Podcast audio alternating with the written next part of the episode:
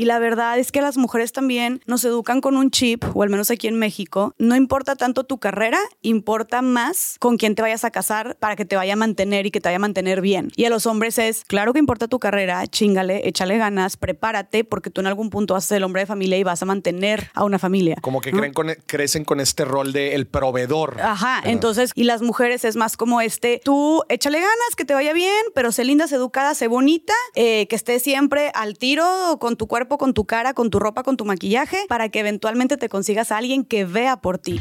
Bienvenidos a Dimes y Billetes, un podcast de finanzas para nosotros los otros. Yo soy Maurice Dieck y juntos aprenderemos de dinero, inversiones y economía. Todo sencillito, con peras y manzanas. Prepárate, que este es el primer día de tu nueva vida financiera. 3, 2, 1. Comenzamos. Bienvenidos a otro episodio, gente de Dimes y Billetes, con una invitada muy especial en este día tan especial. Así es. 8 de marzo y nos acompaña Jessica Fernández, punta de lanza del movimiento feminista en México y en Latinoamérica. Ay, muchas gracias. Este, mm, finalmente me invitas, Maurice. Ya habías, No estado, en, no. ya habías estado en otros Mm, foros. Muy mal, cachita para Maurice. Tiene que ser 8 de marzo para que Maurice me invite, ¿eh? Qué mal. No, de hecho, este es el segundo episodio que vienes, el quiz financiero Bueno, en pareja. El quiz financiero también, pero qué bueno, pues qué bueno que estés también abarcando estos temas. Digo, ya sé que ya habías como quiera, ya habías tenido temas así, ¿no? Sí. Sobre la mujer Sí, antes. sí, sí, ya hemos platicado. Pero bueno, qué bueno que finalmente estoy aquí. Y de hecho, eh, eh, digo, este episodio sale el- el 8 de marzo, pero fíjate que me dio mucho gusto. Estuve hace algunas semanas en el Alamo Alliance, que es un Alamos Alliance, que es un foro de economía muy importante a nivel América. Se reúnen economistas súper pesados, eh, directores del Banco Mundial, de organismos internacionales, políticos. Y te voy a decir algo. eh, la economista más chingona que conocí era una mujer en el evento. ¿Sí? ¿Cómo se Sí, llama? Anna Kruger. Es, eh, ¿De dónde es? ella es ella actualmente es directora del, del es, es una de las directoras del Banco Mundial. También trabajó en, en el Fondo Monetario Internacional y es una máquina. Déjame te digo exactamente. Creo que es americana. Pero, ¿cómo te digo? Eh, no, no, no. La forma en que le volaba la cabeza. O sea, una capacidad mental cabrona. impactante. Y había varias mujeres. De hecho, la- van a poder escuchar esa entrevista eh, más adelante. Eh, sí, es, ella es americana. Van a poder escuchar esa entrevista más adelante, igual en Dimes y Billetes. Le hago algunas preguntas sobre el contexto macroeconómico en el que vivimos, cuáles son sus perspectivas, pero van a ver, y tiene casi 90 años, ¿eh? Y eh, sigue trabajando y es una fregona. La van a ver próximamente. Qué chido que pudiste entrevistarla. Sí, también a Elena Panaritis, que ella fue. em, la e- esa entrevista ya salió, la pueden ver eh, igual en el canal. Eh, ella fue la negociadora en la crisis financiera, econo- eh, la crisis financiera eh, griega en la década pasada. A ella le tocó negociar con el Fondo Monetario Internacional la crisis griega. O sea, los pagos que se hacían, la deuda que tenían, las políticas que tenían. Ella, ella le tocó negociar. O sea, ella era la, la, la mera buena. Iba. Eh, eh, también fue, es una entrevista muy, muy buena. Entonces, a lo que voy con todo esto es que me gustó porque fue un foro en donde había una buena representación de mujeres. Pero, ¿a qué te refieres con buena representación? O sea, ¿qué porcentaje dirías tú que había de mujeres y de hombres? Eh, es una buena pregunta, pero quiero suponer, eran alrededor de unos 40 personas y estaba cerca del 50-50. Ah, muy bien. Había más, había más hombres, pero, pero estaba cerca del 50-50. Ah, muy bien. Y de muy buen nivel toda la Y gente. es un gran avance, porque era temas, era temas financieros. Económicos, o sea, de, de- de pesados de economía. Y principalmente era, eran tanto políticos como, como eh, gente que trabajaba en organismos internacionales, como los que te estoy platicando. Entonces, eh, no sé, me gustó mucho ver, me, me gustó mucho ver una representación importante de, de mujeres en un foro como estos de, de muy Claro. alto nivel. Claro, y más porque creo que en estos temas es cuando se, se ve más la disparidad todavía, ¿no? Sí, En temas de finanzas, ¿no? Y, hay- y digo, y hay estudios que también lo, lo- lo avalan. En temas de finanzas, en temas de, bueno, la brecha salarial se dispara más cuando son temas de asesores financieros, médicos y gerentes, o sea, general, de gerencias generales. En general. Ya. Eh, ¿Y tú estuviste la semana pasada, estuviste toda la semana ahora en, la Ciudad de México? ¿Era un evento o qué fue? Eh, fui al DMI Decidida Summit, que era, fue un evento de dos días, que de hecho ahí estaba tu tía ya, le mandamos un fuerte abrazo a mi tía Lourdes Díaz. Próximamente también la vamos a tener aquí en el programa.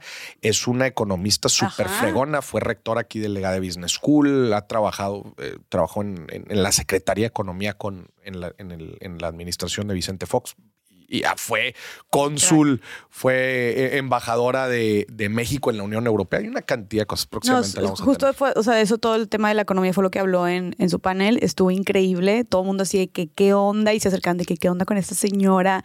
Muy, muy, muy crack. Y bueno, este evento fue como, tuvo, fue, fue dos días. Eh, yo estuve en un panel, pero yo estuve moderando sobre activistas del medio ambiente. Y fueron dos días de puras mujeres poderosas, líderes de toda Latinoamérica, de más de 30 industrias diferentes, o sea, política, empresas, finanzas, arte, eh, activismo, todo lo que te puedas imaginar, pero mujeres que están siendo punta de lanza en todo lo que están haciendo.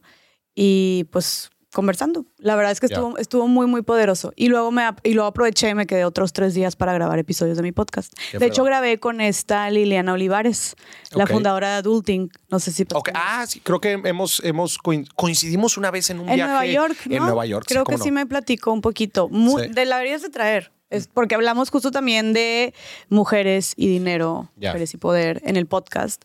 Y también es muy buena. Lo que ha hecho también con Adulting es increíble. Claro. Oye, y uno de los temas ahorita que estabas poniendo sobre la mesa, creo que es uno de los temas más relevantes en el, en el tema de las finanzas de la mujer, la, la, disparidad de ingresos o el wealth gap, wealth gap o wage gap, ¿no? El, eh, la diferencia entre riquezas de hombres y mujeres y la diferencia salarial entre, entre hombres, hombres y mujeres. ¿Cuál es tu visión en este tema? Pues mira, para, más que mi visión, digo, es un hecho de que existe y está. O sea, porque todavía hay mucha gente que dice que no, que la brecha salarial es un mito, que la brecha salarial no existe. Y varía muchísimo dependiendo de qué tipo de industria y de qué tipo de trabajo, o sea, sea el que, en el que nos estamos enfocando. Pero en general, en promedio, en México existe una brecha salarial del 14%. O sea, que los hombres están ganando. Ah, la brecha salarial, ojo, nos estamos enfocando en mismo trabajo, o sea, mismo puesto, más o menos misma experiencia, más o menos, o sea, misma cantidad de mismo puesto, haz de cuenta, misma cantidad de horas que se le está dedicando, etcétera. Los hombres están ganando un 14% más que las mujeres por el simple hecho de ser hombres, no por el simple hecho de, de su género. Que obviamente aquí esto es algo también muy donde creo que muchas de las cosas que hablamos cuando estamos hablando de disparidad de género en, en, en temas económicos, ahí interviene mucho el tema cultural, porque hay muchos sesgos, muchos prejuicios, muchos estereotipos y muchos roles de género que se atraviesan. Mm. Entonces es también como difícil, porque obviamente siempre nos basamos en la estadística, que aquí te estoy diciendo que ganan más del 14%, pero también si la escarbamos mucho en las razones, mm. aquí es donde nos atraviesa mucho la cultura. Y no podemos dejar de lado que vivimos en un país sumamente machista, sumamente misógino, en un continente. Eh, donde todavía se tiene la creencia, y, te lo digo más allá de la estadística porque tengo muchas mujeres que todos los días me están contando sus experiencias a través de mensajes o entrevistas o en eventos como los que te dije, en el que efectivamente pareciera que hay una visión general de que las mujeres son inferiores que los hombres o que las mujeres no tienen las mismas capacidades o talentos que los hombres. Y si esto lo... lo cuando nos enfocamos en, o si, si, se tiene esta, como esta, esta creencia general y luego nos enfocamos esto en el trabajo, en, el tema profesional o de, ¿cómo se llama?, de productivo, pues obviamente impacta mucho más. Y entonces aquí es donde entramos al tema de prejuicios, estereotipos que, pueden, que podrían estar afectando a este tema de la brecha salarial. Entonces, si un hombre gana más eh, por ejercer el mismo puesto que una mujer gana 14, el 14% más, estás hablando de que por cada 100 pesos que gana un hombre, una mujer gana 80, 86 pesos. Porque muchas veces hablamos de, de, brechas y hace unos tres años estábamos en el 20%, por ejemplo, y tú dices, ay, bueno, 14. Pues no es tanto. Pero entonces, ¿ha habido, ¿ha habido un progreso? O sea, ahorita hablabas del 20 y luego el 14, o sea, ¿ha ido mejorando en los últimos años? Sí, yo creo, o sea, definitivamente ha habido un progreso también te digo, varía mucho dependiendo eh, de en qué industria y profesión te estés enfocando. Las industrias donde se dispara muchísimo más, que estás hablando ya del 20, 30%, es en lo que te había mencionado, de asesores financieros, gerentes y médicos también. O sea, en la medicina también hay, hay un gap enormísimo. Era, era también lo que te iba a preguntar. O sea, si, se, en, esta medición sí se está tomando en cuenta como... Eh, igualdad de posiciones, igualdad de tiempo en el trabajo. O sea, sí, todo. sí, se están comparando peras con peras, porque luego esa es una crítica que a veces la gente hace, ¿verdad? De que, de que no, es que utilizan para comparar meros promedios, pero no. Cuando, cuando metes dentro de la ecuación todo esto que estás diciendo, posición, este tiempo en la, en la, en la organización, todo esto. Sí, currículum, historial, o sea, cuántas horas le dedicas al día también, no están comparando a alguien con tiempo completo o medio tiempo. No, es como si tú, tú y yo, Maurice, este, estamos en un despacho de abogados mm. y tú y yo vamos de 9 de la mañana a 5 de la tarde, hacemos exactamente lo mismo, es más, nuestras, nuestros escritores están uno al lado de otro, nos apoyamos, vemos exactamente lo mismo, pero al final del día a ti te van a dar 100 pesos y al final del día a mí por ser mujer me van a dar 80 pesos. O sea, eso es la brecha salarial. Que a final de cuentas, en un año, mm. para que un hombre, o sea, por eso lo pongo así, para, porque te digo, a veces decimos, ay, pues 14%, pues ya no es tanto. Mm. Pero si estamos hablando de que es un 14%, entonces yo tendría que trabajar al año 51 días más mm. para poder llegar a ingresar lo que tú ingresas. O sea, las mujeres tendrían basándonos en una brecha salarial del 14%, que según el Instituto Mexicano de la Competitividad, estamos ahorita, cerramos ahorita en el 2022 eh, con esa brecha en México. Las mujeres tienen que trabajar 51 días más para poder ganar lo mismo que ganan los hombres al año. Ese es el organismo que lo mide. Ajá. Bueno, hay muchos organismos que lo miden, pero ese fue uno de los que lo mide. Pero, ese fue uno. Ya. Ajá. ¿Y a, qué se deberá que, o sea, esta, esta mejoría? Si ha ido reduciéndose el porcentaje. ¿A qué crees? ¿Crees políticas dentro del, laborales o qué? Sí, por ejemplo, hay una política que implementaron en algunas empresas que es, este, que de hecho ya se estaba poniendo como por ley en distintos, empezaron en distintos países, que es que las empresas tienen que ser transparentes y publicar cuánto le, cuánto le pagan a cada uno de sus empleados. O sea, publican los sueldos de la gente. Tiene que publicar los sueldos de la gente. Eh, eh o sea, pero públicos para toda la organización. ajá, para dentro de la empresa, exacto. Para que sea como, como, porque fulanito, o sea, mucha más transparencia y mucho más control, que porque fulanito está ganando más que yo si estamos en el mismo puesto. Y, o sea, eh, algunas empresas han optado por estos, eh, por este tipo de políticas. ¿Son empresas grandes, públicas o...?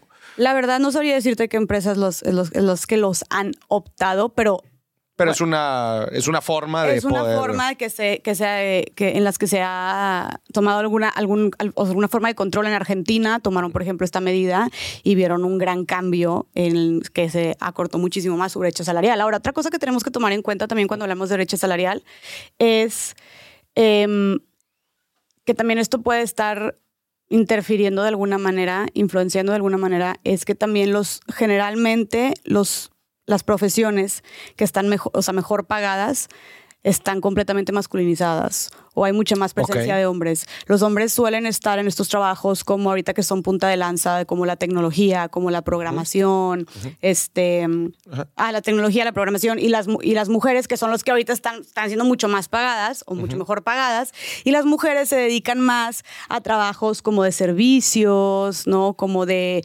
cuidados, no sé, por ejemplo, ser enfermera o ser maestra, este, o ser asistente o ser secretaria, como estos, este tipo de profesiones también que... Como de apoyo, asistencia. Ajá. Y que si te pones a, a ver, tiene mucho que ver también con los roles de género en los que vivimos en nuestra sociedad. O sea. Era lo que te iba a preguntar. O sea, ¿por qué se da así? Eh, ¿por, qué se da que, que, que, hay, que hay menos mujeres en estos roles STEM? Que normalmente sí se dice los STEM, que son de tecnología, de ingeniería. De, este, matemáticas, de matemáticas. Y de, tecnología. O sea, ¿será, matemáticas. ¿será que es porque... Ciencias. O sea, mi, mi pregunta es, ¿es porque naturalmente los hombres, y, aquí entran, eh, van a entrar conceptos interesantes, ¿es porque naturalmente los hombres se inclinan más a este tipo de profesiones o porque hay ciertas cosas en el sistema que hacen eh, que los hombres se inclinen más por ello? ¿Qué opinas tú? Yo voy mucho más por la segunda. Que, hay cosas sistemáticas. que hay cosas que nos terminan orillando, que a que tomemos estas decisiones o estos rumbos de vida, que existen los estereotipos de género, que existen los roles de género, que le dicen que los hombres, por ser hombres, tienen que dedicarse a estas cosas y, por ende les, dan, les abren más oportunidades a los hombres para dedicarse a este tipo de temas y que las mujeres, por ser mujeres, te tienen que gustar esto, tienes que inclinarte más a esto, mm. em, tienes que tener estos intereses. Y es algo que la neta, por eso te digo, es un tema súper amplio, la verdad. Creo que no hay un solo factor ahorita que me dijiste, ¿por qué crees que es esto? Yo creo que es algo o sea, creo que no todo se reduce a una sola variable, creo que es algo multifactorial, donde estoy segura que la cultura, y, y también los estudios lo avalan, la cultura tiene también muchísimo que ver en la toma de estas decisiones. Por ejemplo, no sé, tú dime, ¿crees que sea algo natural que haya más hombres en estas, en, estas, en estas carreras como de tecnología, de programación, eh, de ciencias y muchas más mujeres dedicándose a ser maestras o a ser enfermeras, a estos temas, como dijimos, de atención hacia los otros y de cuidados. Mm. Cuando desde que nacemos, em, desde que tenemos dos años, a un niño le regalan unos legos y a una mujer le regalan una muñeca. A una niña le regalan en Navidad o en su cumpleaños, le regalan una muñequita para que juegue a ser mamá, le regalan una carriola, le regalan una cocinita, ¿no? Le regalan una cajita de maquillaje para que se pinte y juegue o mm. busque ser bonita desde chiquita. Y a los hombres les regalan eh, juguetes y, y tú se lo regalan y vas a la juguetería y desde ahí ves como esta división de esta parte rosa y esta parte azul. Y la parte rosa son puras muñequitas y puros juguetitos de cocinita. Mm. Y a los hombres son todos estos juguetes de carros, legos, eh, de armar, de acción, de deportes, la pelota de fútbol, de todas estas cosas que a final de cuentas hacen que también desarrollen más como esta parte cognitiva y más esta parte de movilidad. Y a las mujeres, a las niñas es como este mensaje, a final de cuentas, de tu cuida, cuida eh, y dedícate a cuidar y atender, ¿no? Que si la cocinita, que si ser mamá, ¿no? Que si buscar también ser bonita. Entonces desde ahí es un como condicionamiento de lo que te debería gustar. ¿Realmente la niña quería jugar a la muñeca quería jugar a ser mamá? ¿O cuando le dieron, cuando apenas está formando toda tu conciencia, toda tu identidad, le, diste, le pusiste un juguete en sus manos y le dijiste, tú vas a ser mamá? Y esto es algo que, esto es un tema muy amplio, pero yo he tenido muchas entrevistas con con muchas mujeres que, muy poderosas ahorita y que dicen que tienen hijos ahorita y que dicen, yo la verdad no sé si quería ser mamá, pero es que me dijeron todo el tiempo, en toda la, durante toda la vida me dijeron que tenía que ser mamá. Y dicen, y ahorita mi hija o mi hijo es mi mayor bendición y no la cambiaría por nada, pero claro que se me ha dificultado mucho lo que estoy haciendo ahorita, ser una actriz súper exitosa, ser una empresaria súper exitosa, se me ha dificultado muchísimo por el hecho de tener a mi hijo y a mi hija. Y sí me pongo a pensar, ¿será que yo quería esto? ¿Será que mm. nunca me cuestioné? ¿Será que mm. desde que tengo rememoria decía yo tengo que ser mamá y será porque es algo natural o porque o realmente porque me dijeron que por ahí tenía que ser? Y luego vas creciendo y también creo que es esta y esto lo he tenido, he tenido entrevistas, como por ejemplo Ana Karen González, la fundadora de Epic Queens, que ellas se encargan a impulsar a las mujeres en las, en las carreras de STEM, de ciencia, tecnología, ingeniería y matemáticas. Entonces hacen talleres y cursos gratuitos para niñas chiquitas. Y dicen, tú ves a las niñas y las ves con una capacidad, con una inteligencia, con un, con un interés enorme en estas, o sea, en estas, en estas disciplinas, ¿no? O sea, como que un tema de interés neta no es. Y ella, y está Ana Karen, que es más experta en el tema, de hecho tengo un episodio eh, que no me acuerdo cómo se llama, es con Ana Karen este, Ramírez en Más Allá del Rosa, donde hablamos de las mujeres en estos puestos y le hice la misma pregunta, como, oye, ¿realmente es un tema de interés? Y ella cuenta como todos estos obstáculos también que hay, todos estos más que nada condicionados a los roles de género que hay, que está haciendo que las mujeres pierdan interés en esto. Y luego llegas a estas carreras y están completamente masculinizadas. Y eso te lo puedo decir, por ejemplo, en, medicina. Acabo de grabar también un episodio con mujeres médicas y lo grabé por tantas mujeres que me contaban como toda esta discriminación que sufrían desde su carrera. O sea, ya, y luego ya siendo médicas, ya ejerciendo, este, también en el internado, pero desde antes, que entras a estas carreras, que aparte son carreras muy exigentes, muy difíciles y que por el hecho de ser mujeres también dudan de tu capacidad. Y esto no solamente es en medicina, o sea, esto también es en ingeniería, esto en, todas, en todas las que dijimos anteriormente, ¿no? Eh, como si por el hecho de ser mujer, parece que coincide que todas dicen esto, tuvieran que esforzarse dos o tres veces más que sus compañeros para demostrar que sí saben, para demostrar que sí pueden. Que desde que levantan la mano y muchos maestros no, por eso digo que pues está bien difícil medir eso, ¿verdad? Pero son las experiencias personales de muchísimas mujeres. Ya cuando muchas te están diciendo esto, dices, ah, pues entonces ya no es un problema individual, es un problema colectivo, social. Porque digo que desde que levantan la mano y los maestros le dan la palabra a los hombres, ignoran lo que, los comentarios que tienen que decir las mujeres, salen de ahí ya, ok, te gradúas y sales de ahí y contratan más hombres que mujeres, o ya mismo en el campo laboral hay muchísimo, como son, son este, terrenos que, digo, están casi dominados por hombres, muchísimo mm. acoso laboral también, se la tienen que partir hasta dos, tres veces más, este, no tienen acceso a puestos de poder, por ejemplo, entra el tema de la maternidad también y una...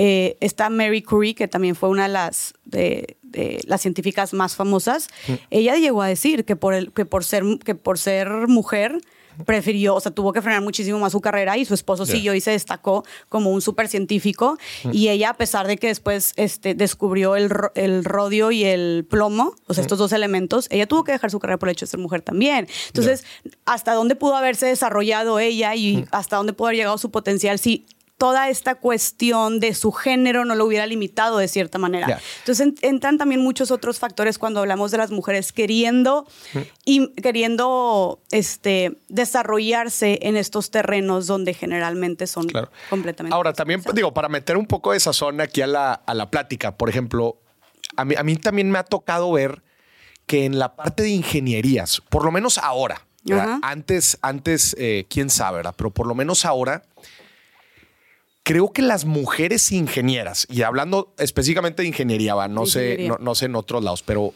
creo que las mujeres ingenieras sí tienen un gran plus al momento de desarrollarse eh, profesionalmente. O sea, inclusive en los reclutamientos, no sé, eh, por lo mismo, quizás es por lo mismo de que no aplican tantas mujeres, pero, pero yo siento que una mujer ingeniera, una programadora, por lo mismo de que las empresas quieren esa diversidad y está con ganas. Creo que, creo que parte del movimiento ha, ha, impulsado a que, a que las empresas se den cuenta y digan, oigan, traten de contratar más mujeres. Y eso mismo ha hecho que inclusive se prefiera contratar mujeres en este tipo, en este tipo de empresas. Digo, son claramente las empresas que están en punta de lanza en estos temas de, equidad, etcétera. Es algo interesante que también me ha tocado ver. Pero también otra cosa que te quería decir eh, sobre lo que mencionas de, de de, los roles de género impuestos desde niños.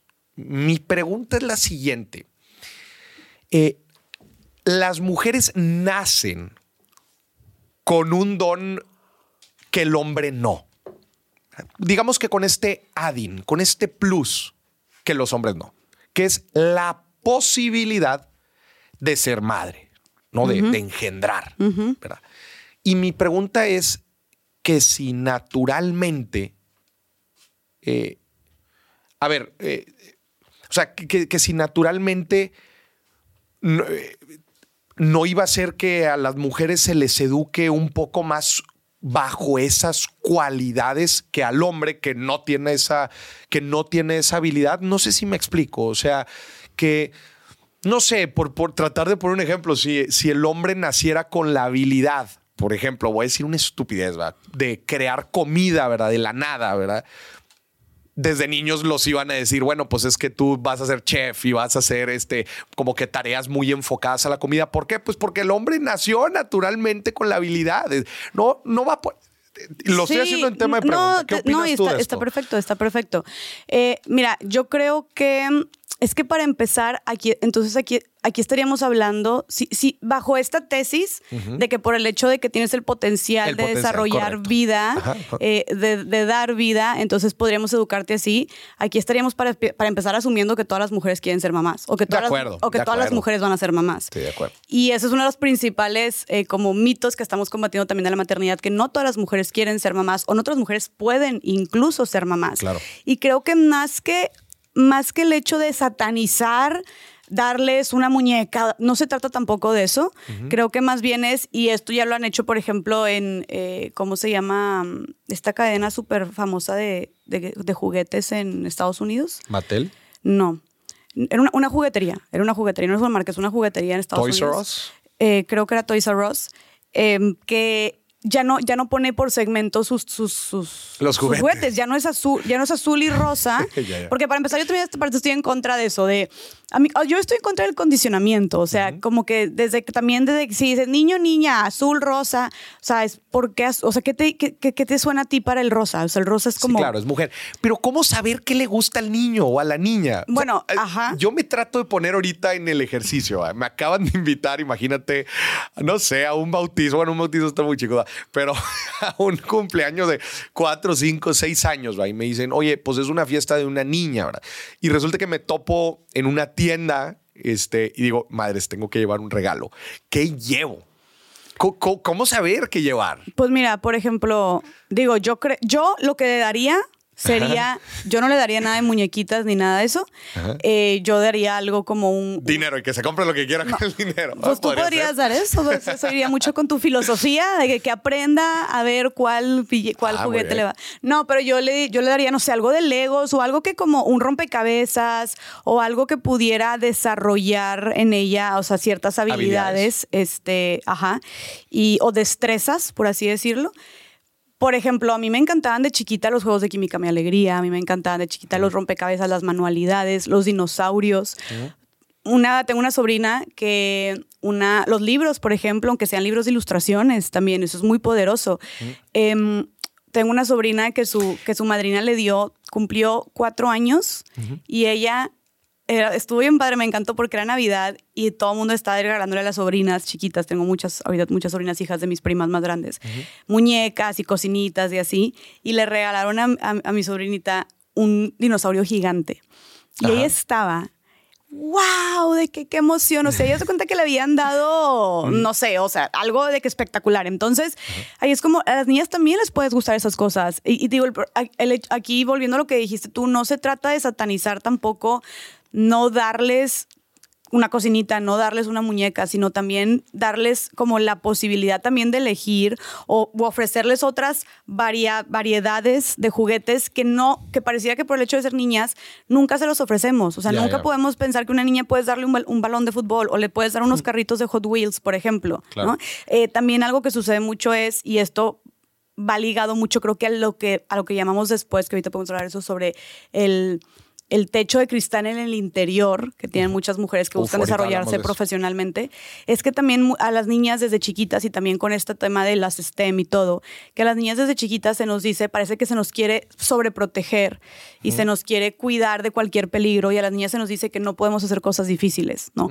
Eh, o que tenemos que cuidarnos más, ¿no? Y esto es algo que desde el kinder, o sea, y, y yo hice un video sobre esto y la cantidad de mujeres que saltaron diciendo, güey, sí, ahí es como, oye, ahí está tu estadística, ¿sabes? O sea, de que las niñas desde el kinder, no sé, oye, tienes tu faldita, tú tienes la falda y los niños los pantalones, entonces las niñas tienen que estar quietecitas, las niñas es como... No te puedes trepar en este árbol, no te Sí. puedes subir a este juego porque no, que no se te vayan a ver los, que no se te vayan a ver los calzones. Uy, pero es una niña, quiere jugar, quiere divertirse. Luego ves cómo son los, los, los patios de los colegios, de las escuelas, y son todos los niños haciendo y deshaciendo y uh, ubic- uh, ocupando casi todo el espacio y las niñas están sentadas este, Y- sin hacer nada, de que... Pero está, está bien interesante. O sea, eh, eh, tú- lo que estás diciendo es que la razón por la que se da esto, más que un tema natural, es por un cierto condicionamiento que inclusive involucra hasta la forma en que se tienen que ir vestidas. Exactamente. O sea, y, y no digo que solamente sea eso, porque te digo, no creo que se reduzca a un solo factor, pero creo que esto afecta y, y que tiene que tiene una implicación muy fuerte también en este tipo de conductas.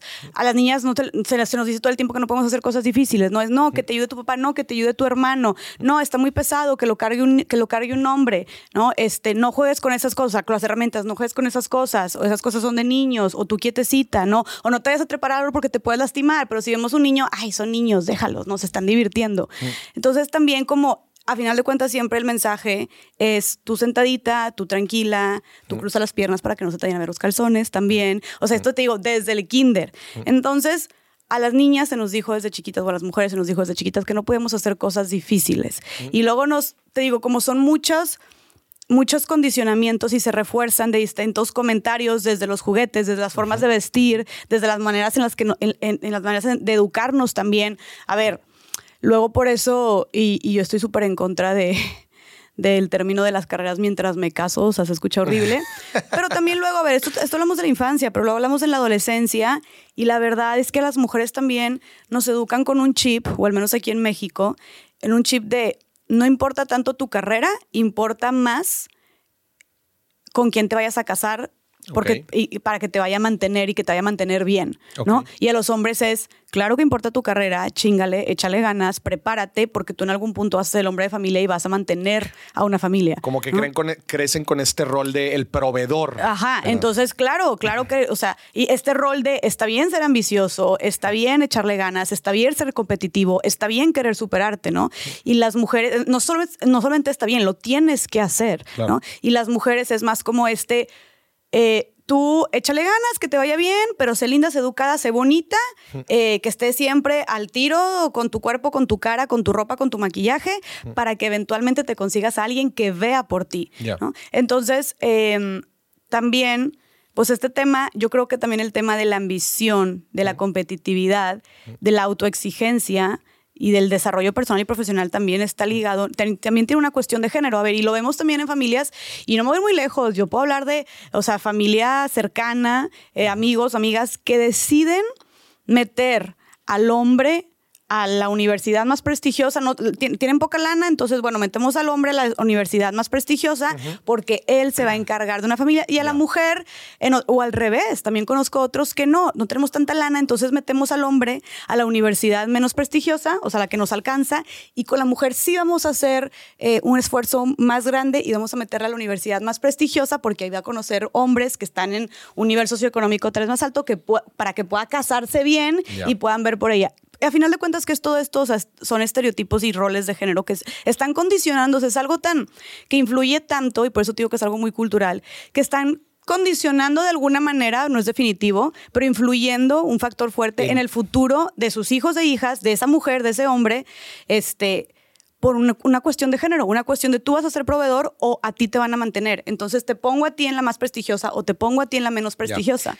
Sí, y como dices, todo se basa en este, en estos fundamentos de los roles, de los roles de género. Y lo que dices tú es, bueno, pues es que si no toda la gente, eh, si, si no todas las mujeres quieren ser mamás, ¿por qué las condicionan de esa forma? O si no todas pueden ser mamás, como dices, ¿por qué las condicionan? Quizás quizás en otros momentos de la historia sí está muy marcado, ¿verdad? Y para la supervivencia. Y los, los, tiempos pasados sí eran tiempos muy diferentes. No necesitamos más gente en el planeta para empezar. Pero ahora ha cambiado mucho, exacto. Entonces, lo que, tú, lo que tú propones es abramos las posibilidades, dejemos de ser tan tajantes con este condicionamiento y seamos un poco más abiertos en que la mujer también se pueda desarrollar este, y pueda tomar estos roles que quizás históricamente no estaba acostumbrado a tomar, pero ahora quizás sí. Claro, y, educar a nuestras niñas de manera diferente, de una, de una manera más ambiciosa, de una manera más visionaria, de una manera eh, más líder también, de está bien, tú, o sea, darles más alternativas que solamente consíguete a alguien que te mantenga cásate y ten hijos. O sea, pareciera que ese es, y, lo vemos, o sea, está tan marcado que escuchamos a, ay, es que esa mujer, no, ella es la gerente de no sé qué empresa, le va súper bien, pero jamás se casó.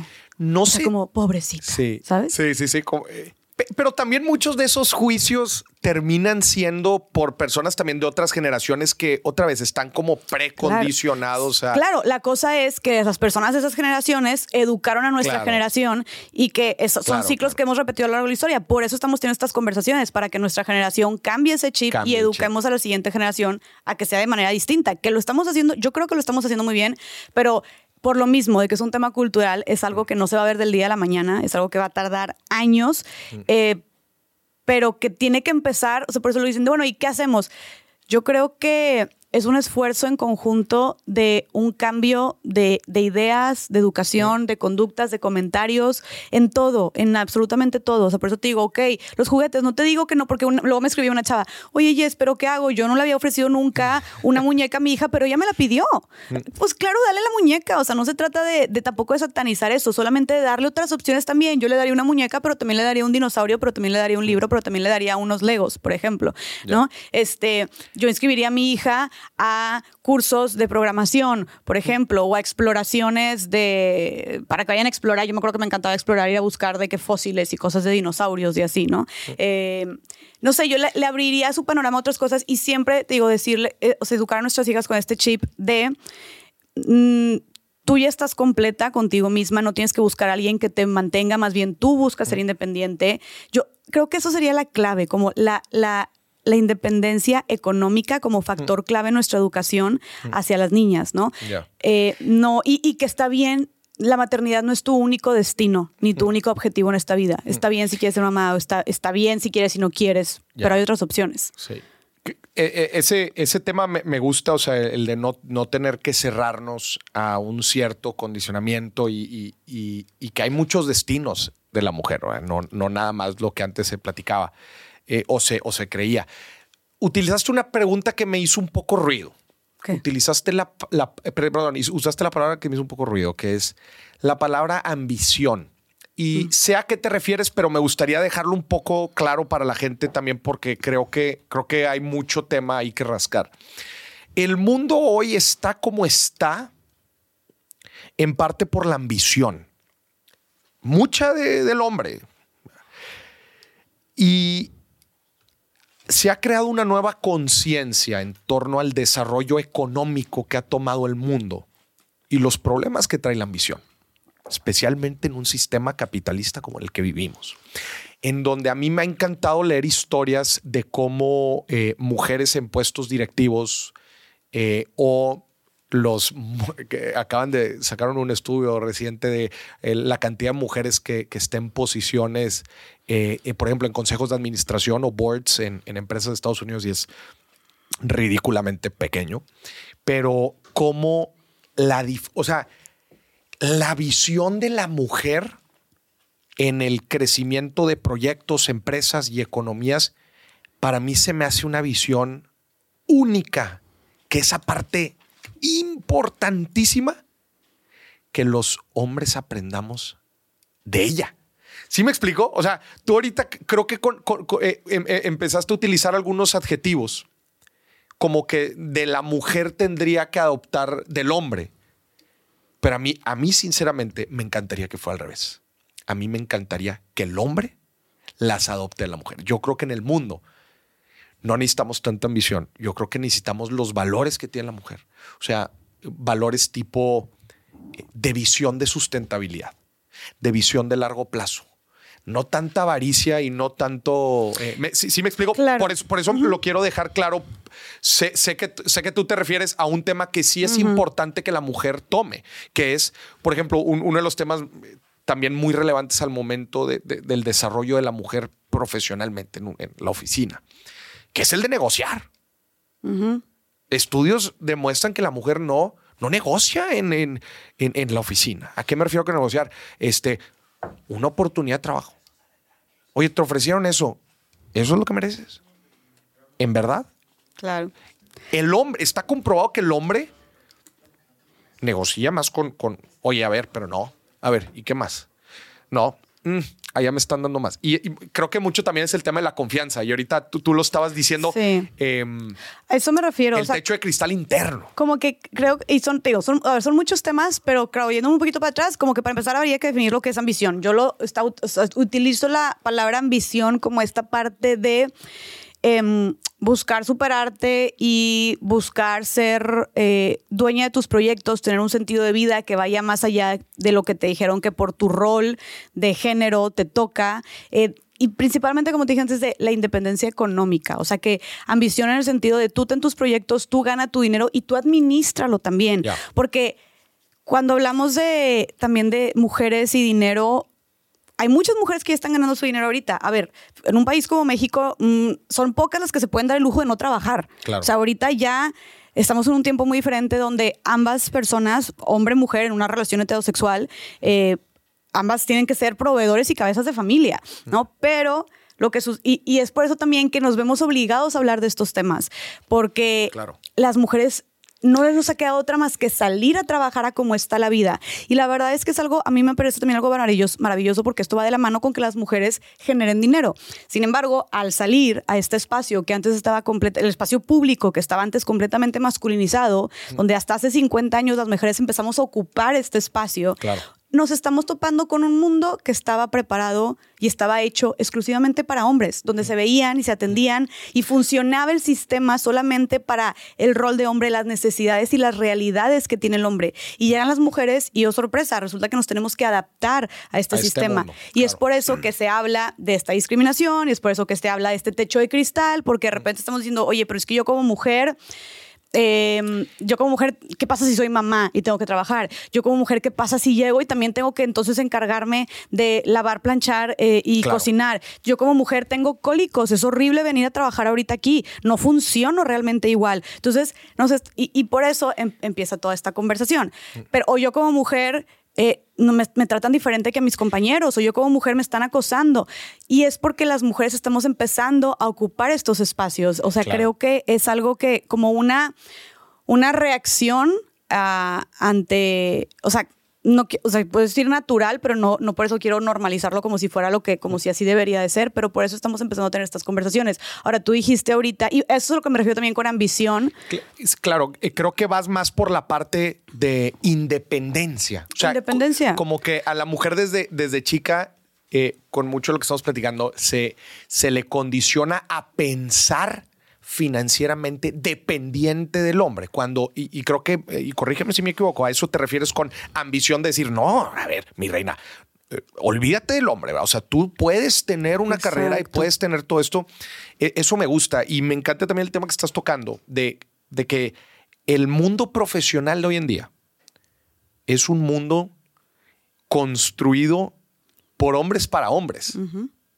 O sea, y, y la realidad es que en un mundo profesional construido de hombres para hombres, es difícil que una mujer llegue a un puesto de liderazgo. Y es evidente, evidente y claro, y urgente, urgente. Voy a atreverme a usar esa palabra, urgente, que más mujeres lleguen a puestos de liderazgo. No puestos de liderazgo de gerencias, puestos de liderazgo de nivel C-level, CEOs, CFOs, COOs, o sea, y Puestos- consejo de administración, que son los que deciden el rumbo de las empresas. del rumbo de las empresas y del mundo, porque es lo, lo, lo, ajá, lo parafrasearía, es urgente que las mujeres lleguen a los puestos donde se toman las decisiones, decisiones. importantes, Correcto. las decisiones que nos afectan en nuestro día a día y que moldean la realidad. Y no solamente en las empresas, también en la ciencia, también en la tecnología, también en los medios de comunicación, también en la política, en los parlamentos, Claro, en la literatura, en, en la religión. O sea, realmente, y por eso se dice que vivimos en un sistema patriarcal, porque luego todos dicen, "Eh, el patriarcal. Por eso dice que vivimos en un sistema patriarcal, porque es un sistema dominado por hombres. O sea, porque tú te pones a ver en las empresas y solamente a nivel mundial, solamente el 15% de los puestos de CEOs están ocupados por mujeres.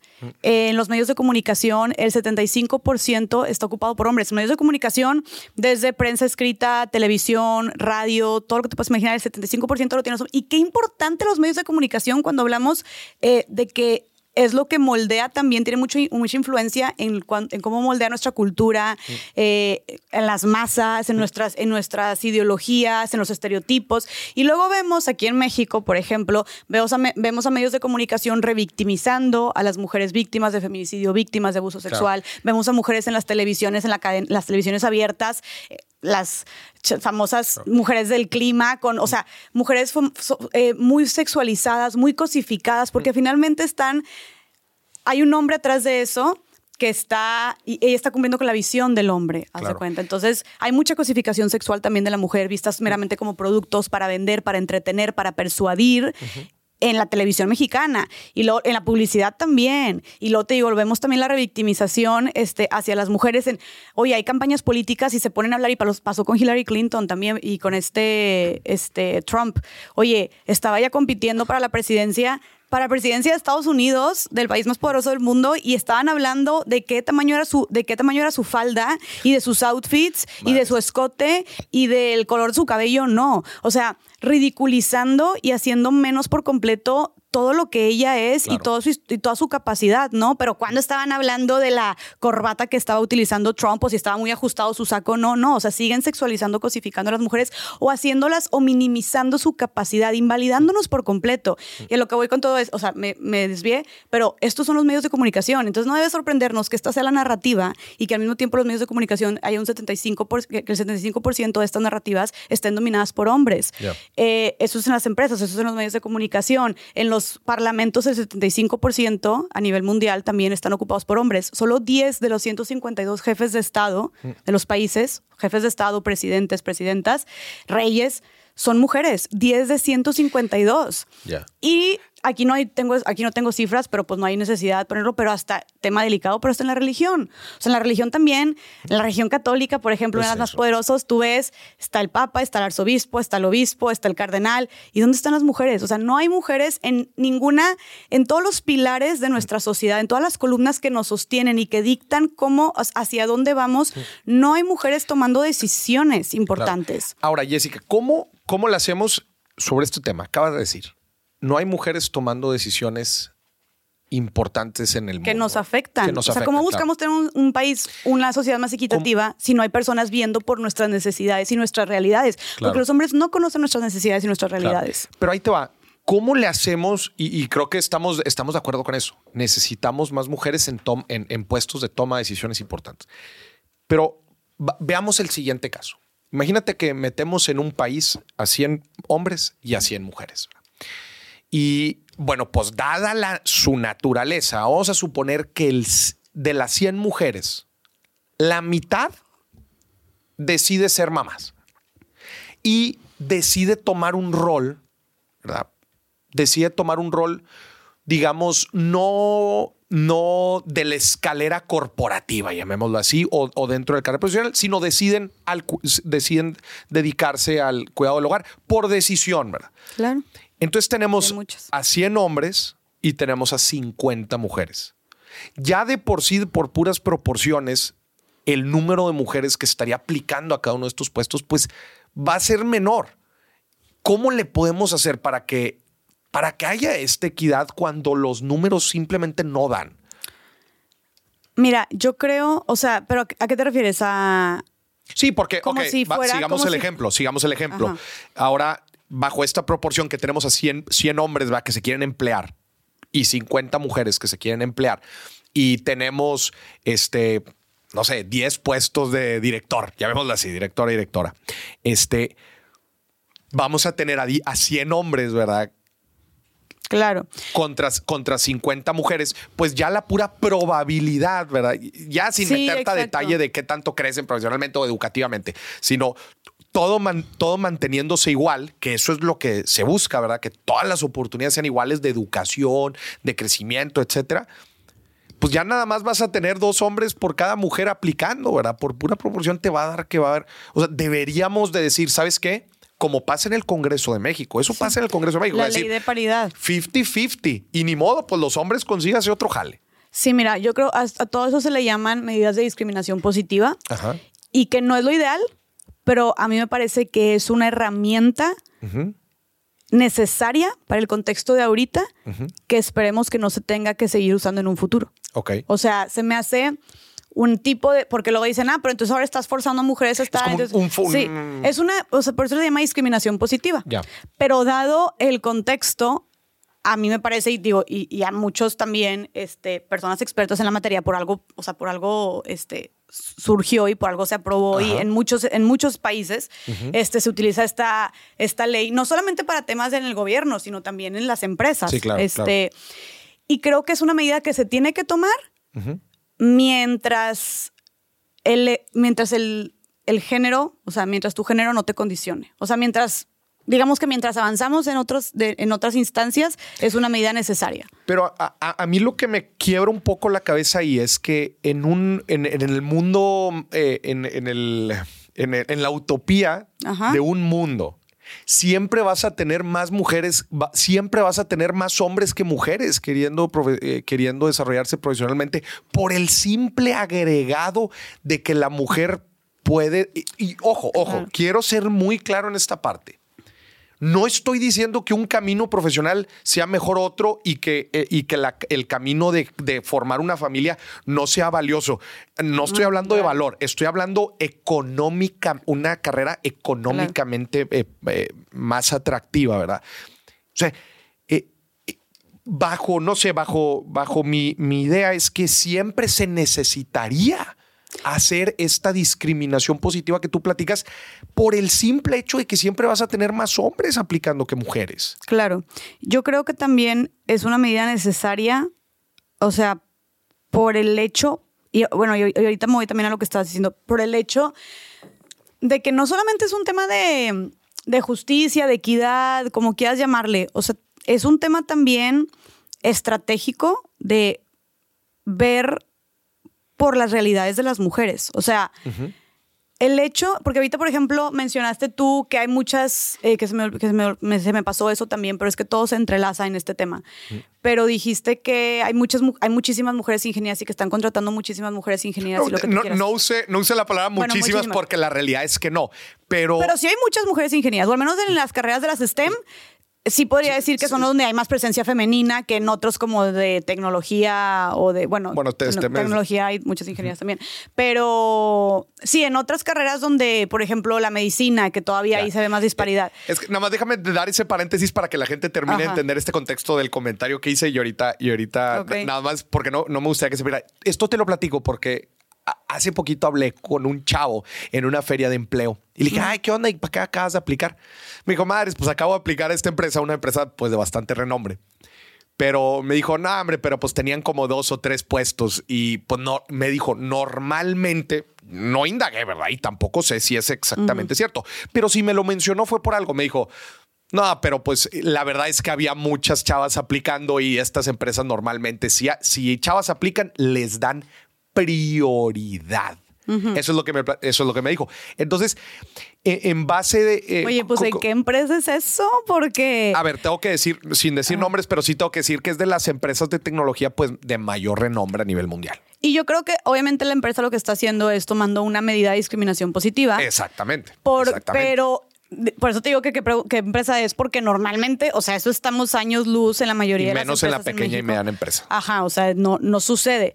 Pero, por ejemplo, yo te puedo hablar de otra empresa que me acaba de contratar para una conferencia que está, o sea, es fuertísima, te, la, te, la mencion, te mencionó varios de sus productos y claro que todo el mundo los ha comprado alguna vez en su vida.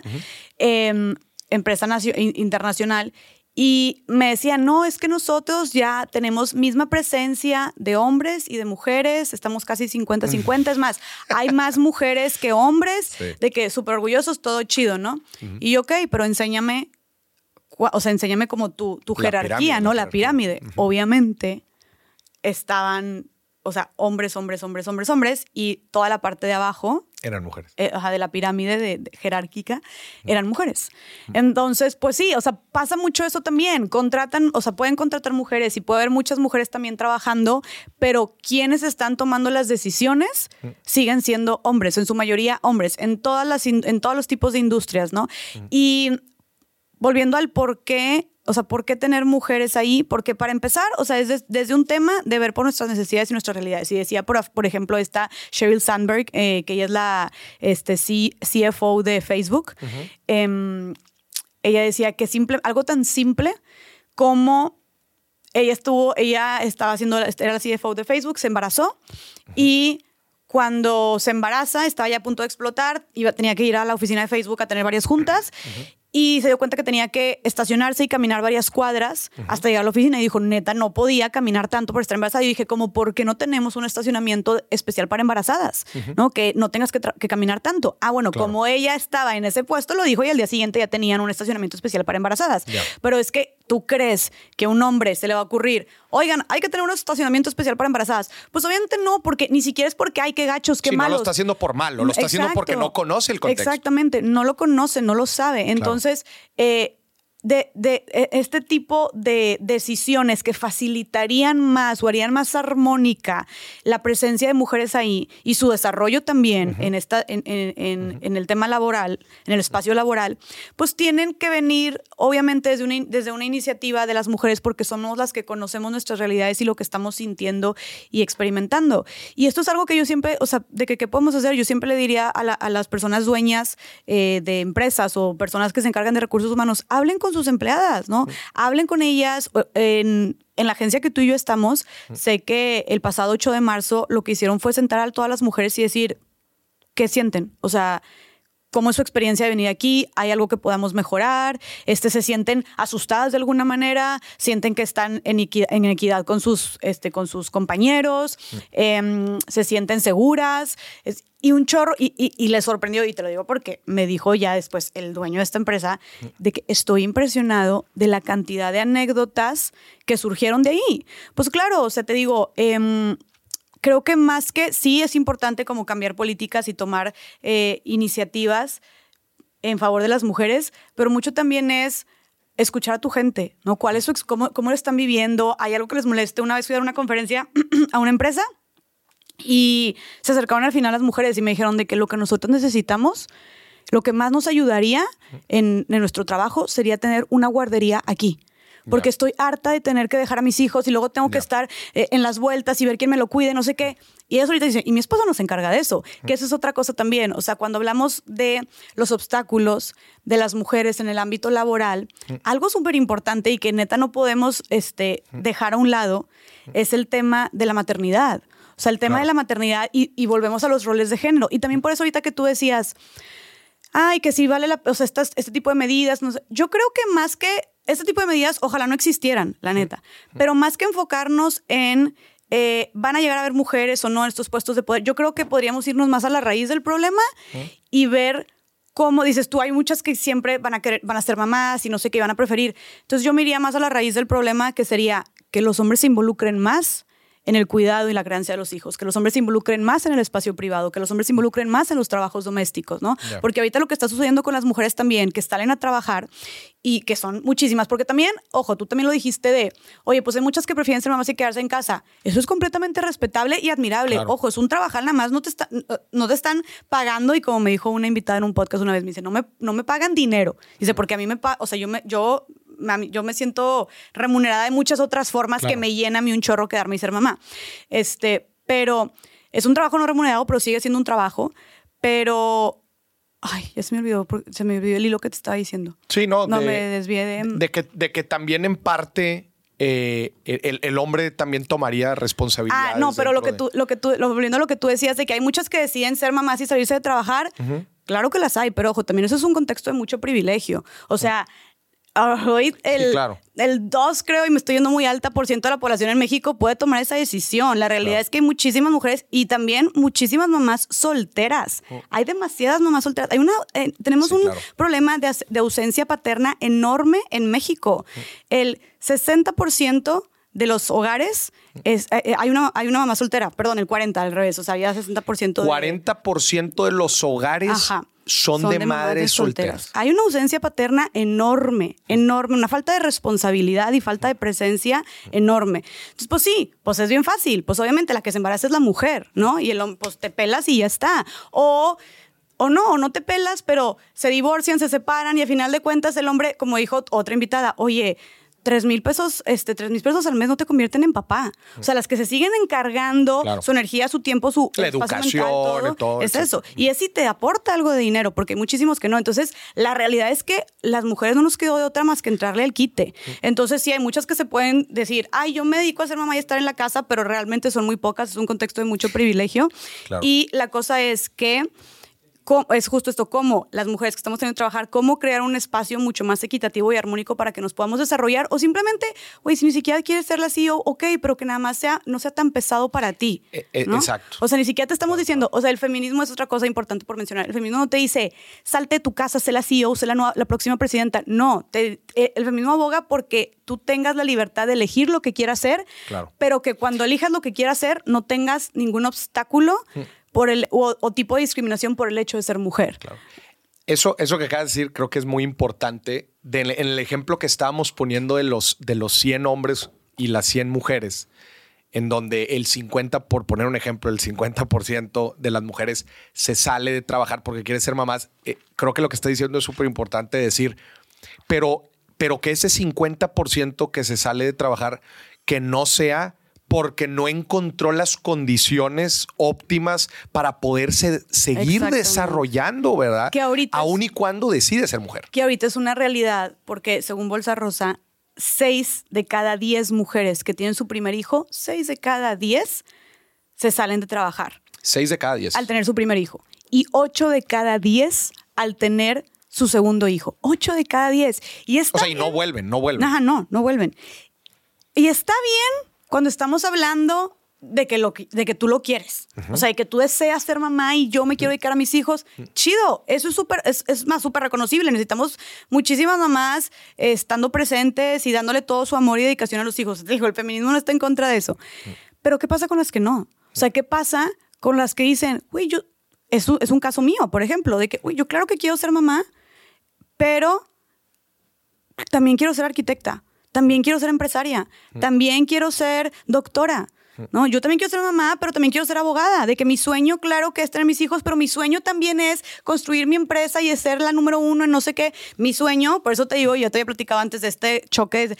Sí quiero ser mamá, pero también quiero estar por el, o sea, quiero estar dando conferencias y quiero estar escribiendo libros. Y, entonces, y hoy por hoy, la realidad es que el obstáculo más grande para que las mujeres nos desarrollemos profesionalmente es la maternidad, por cómo estamos concebidos y distribuidos también los roles de género.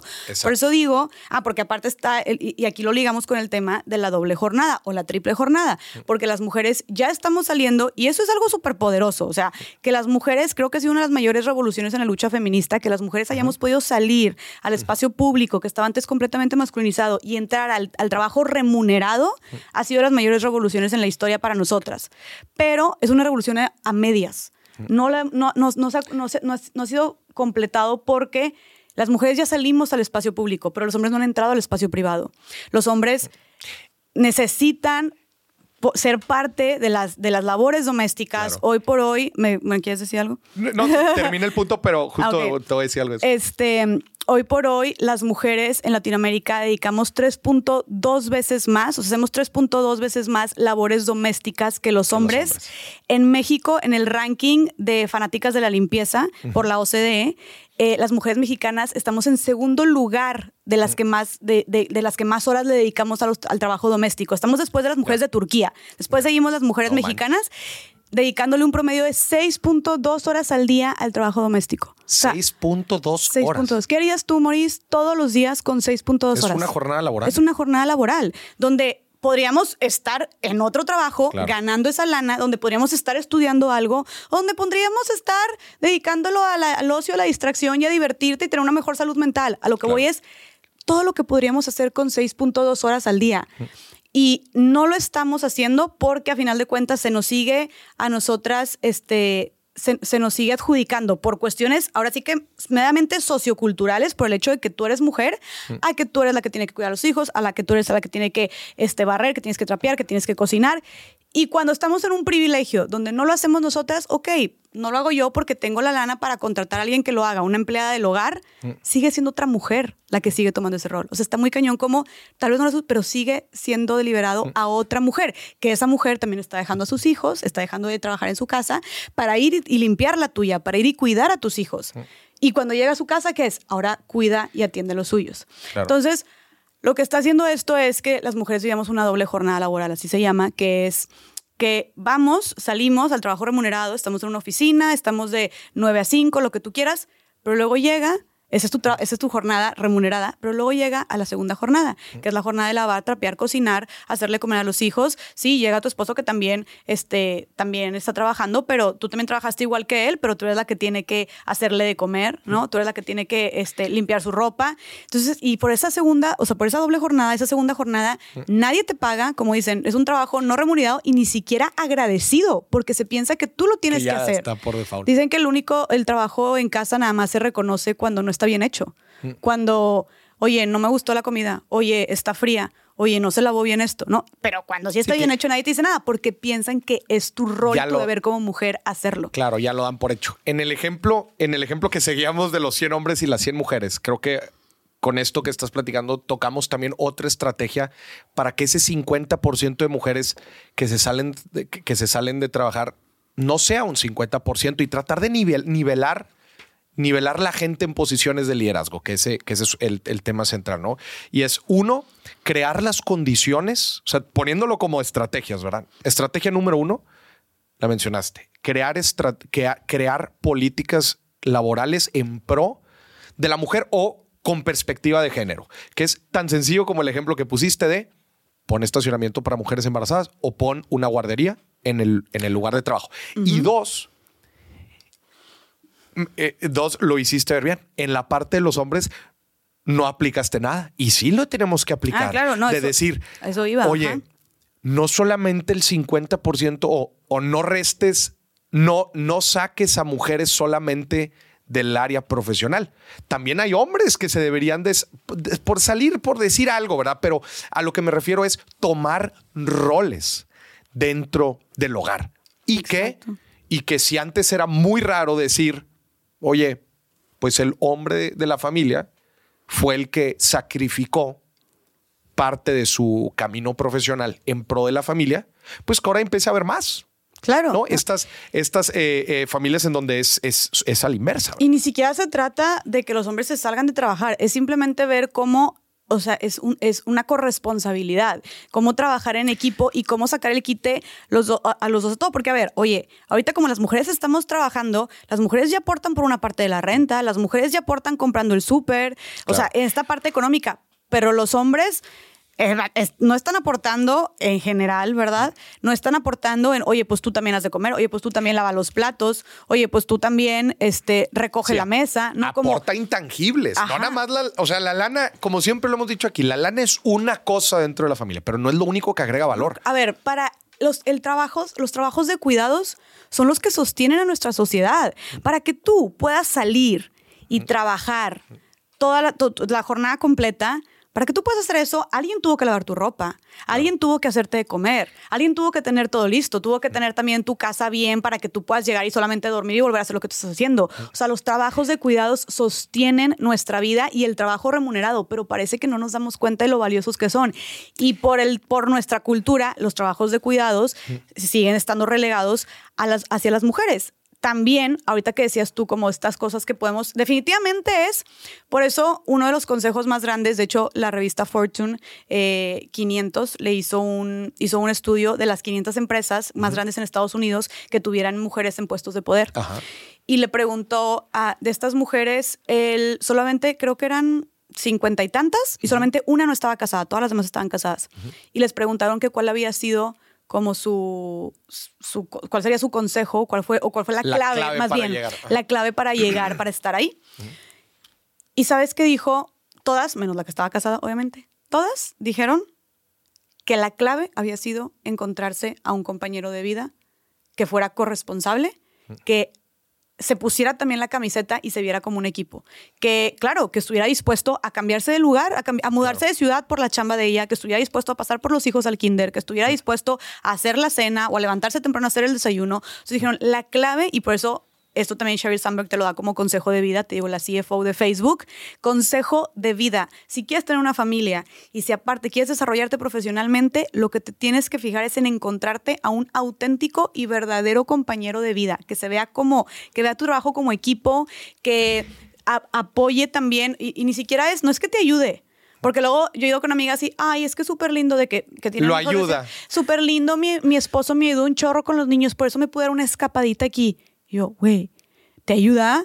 Ayuda, discúlpame, pero los hijos no son también de él, que él no, él hizo también su chamba muy bien hecha para que tú, los hijos también estuvieran aquí. No te está ayudando en nada, no te está haciendo ningún favor. Como dijo Barack Obama, Barack Obama lo dijo a decir así, dijo, dejemos de felicitar a los papás que cambian a un, a los papás que cambian un pañal y estigmatizar a los papás full time. Mm.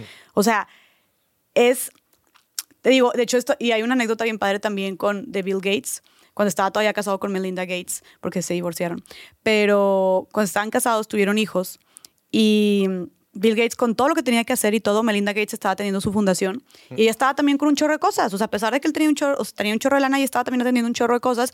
Y cuando nació su primera hija dijo de que, oye, no, pues la verdad, eh, no, no, me está saliendo el, no me está saliendo el tiempo de que estoy yo encargándome todo. Y que no te preocupes, vamos a dividir las tareas. Entonces yo la llevo no sé qué días al kinder y tú no sé qué días. Entonces Bill Gates empezó a llevar a su hija ciertos días al kinder. Y que cuando, o sea, cuentan que cuando las mamás del kinder, las mamás de las compañeritas de la niña, vieron que Bill Gates estaba llevando a su hija al kinder, voltearon con sus esposos y dijeron, a ver, güey, si Bill Gates está llevando a su hija al kinder, tú puedes ayudarle con la tarea, tú la puedes llevar, tú puedes ayudarme con la comida, ¿no? Y eso es a final de cuentas también el mayor consejo, insisto, si quieres tener conciliar tu vida laboral con tu vida este, familiar, si quieres tener familia, eh, conseguirte un auténtico compañero de vida, un hombre que esté dispuesto también a entrarle al trabajo del hogar y de cuidados. Y también es muy chido para los hombres, o sea, es bien triste los hombres privarse de esa parte, o sea, si lo ves también por eso el feminismo propone muchas cosas que también es, en favor de los hombres. Te da te da una lo que siempre se ha dicho es que la mujer tiene una conciencia familiar. ¿Y a qué me refiero con conciencia familiar? Porque naturalmente por su rol la mujer había tenido este sentido de seguridad, de protección. ¿Por qué? Porque su rol pues se lo había dado, ¿verdad? El, si, si, estás en tareas de cuidado del hogar, pues tienes conciencia familiar. Pero yo creo, otra vez con lo que estoy diciendo, yo creo que el hombre debería de tener también este sentido familiar. ¿Y qué se lo da? Las labores de la familia. Y eso, es, eso es importante. Eh, y, y yo, en lo personal tengo algunos amigos que justamente están en estas decisiones, eh, que, acaban de, tener hijos, eh, eh, los primeros hijos, y están en la decisión porque sus parejas también son unas chingonas. Mm. También son unas chingonas y tienen puestos chingones y pues están en la decisión de, bueno, digo, quizás con uno todavía puede ser un poco más manejable, pero oye, ¿qué onda futuro? Si ella le empieza a romper, le empieza a ir chingón, empieza a crecer. Este, ¿Tú te sales? O deja tú.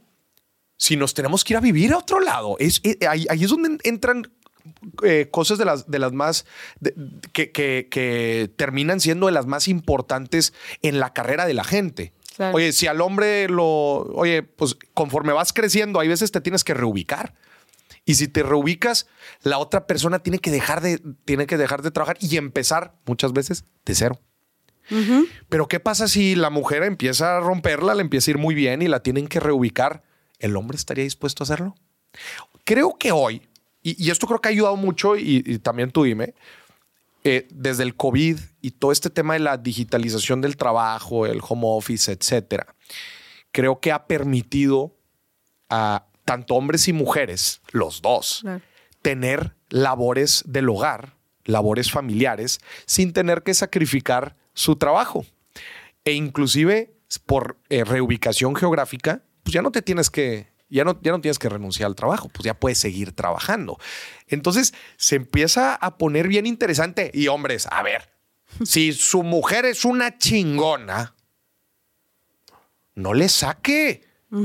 sacrifique también, o sea, eso sacrifique también. Si, o sea, en verdad ver a una mujer chingona en puestos y, y creo que también se ha hecho muy buena labor en los últimos años y creo que eh, otra vez tú estás metida en esto, en, el hecho de vis, hacer visibles muchos de, estos, muchos de estos problemas y las empresas poco a poco, ahí van, especialmente creo que las más internacionales, corrígeme si me equivoco, son las que probablemente tomen más rápido o adopten más rápido este tipo de políticas. Las otras, hay veces, las, desgraciadamente, la pequeña y mediana empresa siempre es de lo más lento en, en poder eh, eh, aplicar mucho esto, pero lo que me gusta es que ya empieza a haber más conversación sobre el tema. Cuando antes era, antes era, pues así son las cosas y, y se fregó, ¿verdad? Creo que ya empieza a haber este tipo de conversaciones. Y, fíjate el cambio de chip que acabas de decir tú en conseguir una pareja. ¿Qué quería antes una mujer? Un hombre que la mantuviera. Un hombre que la mantuviera, seguridad. Muy bien. Ahora ya ese no es el hombre de los sueños.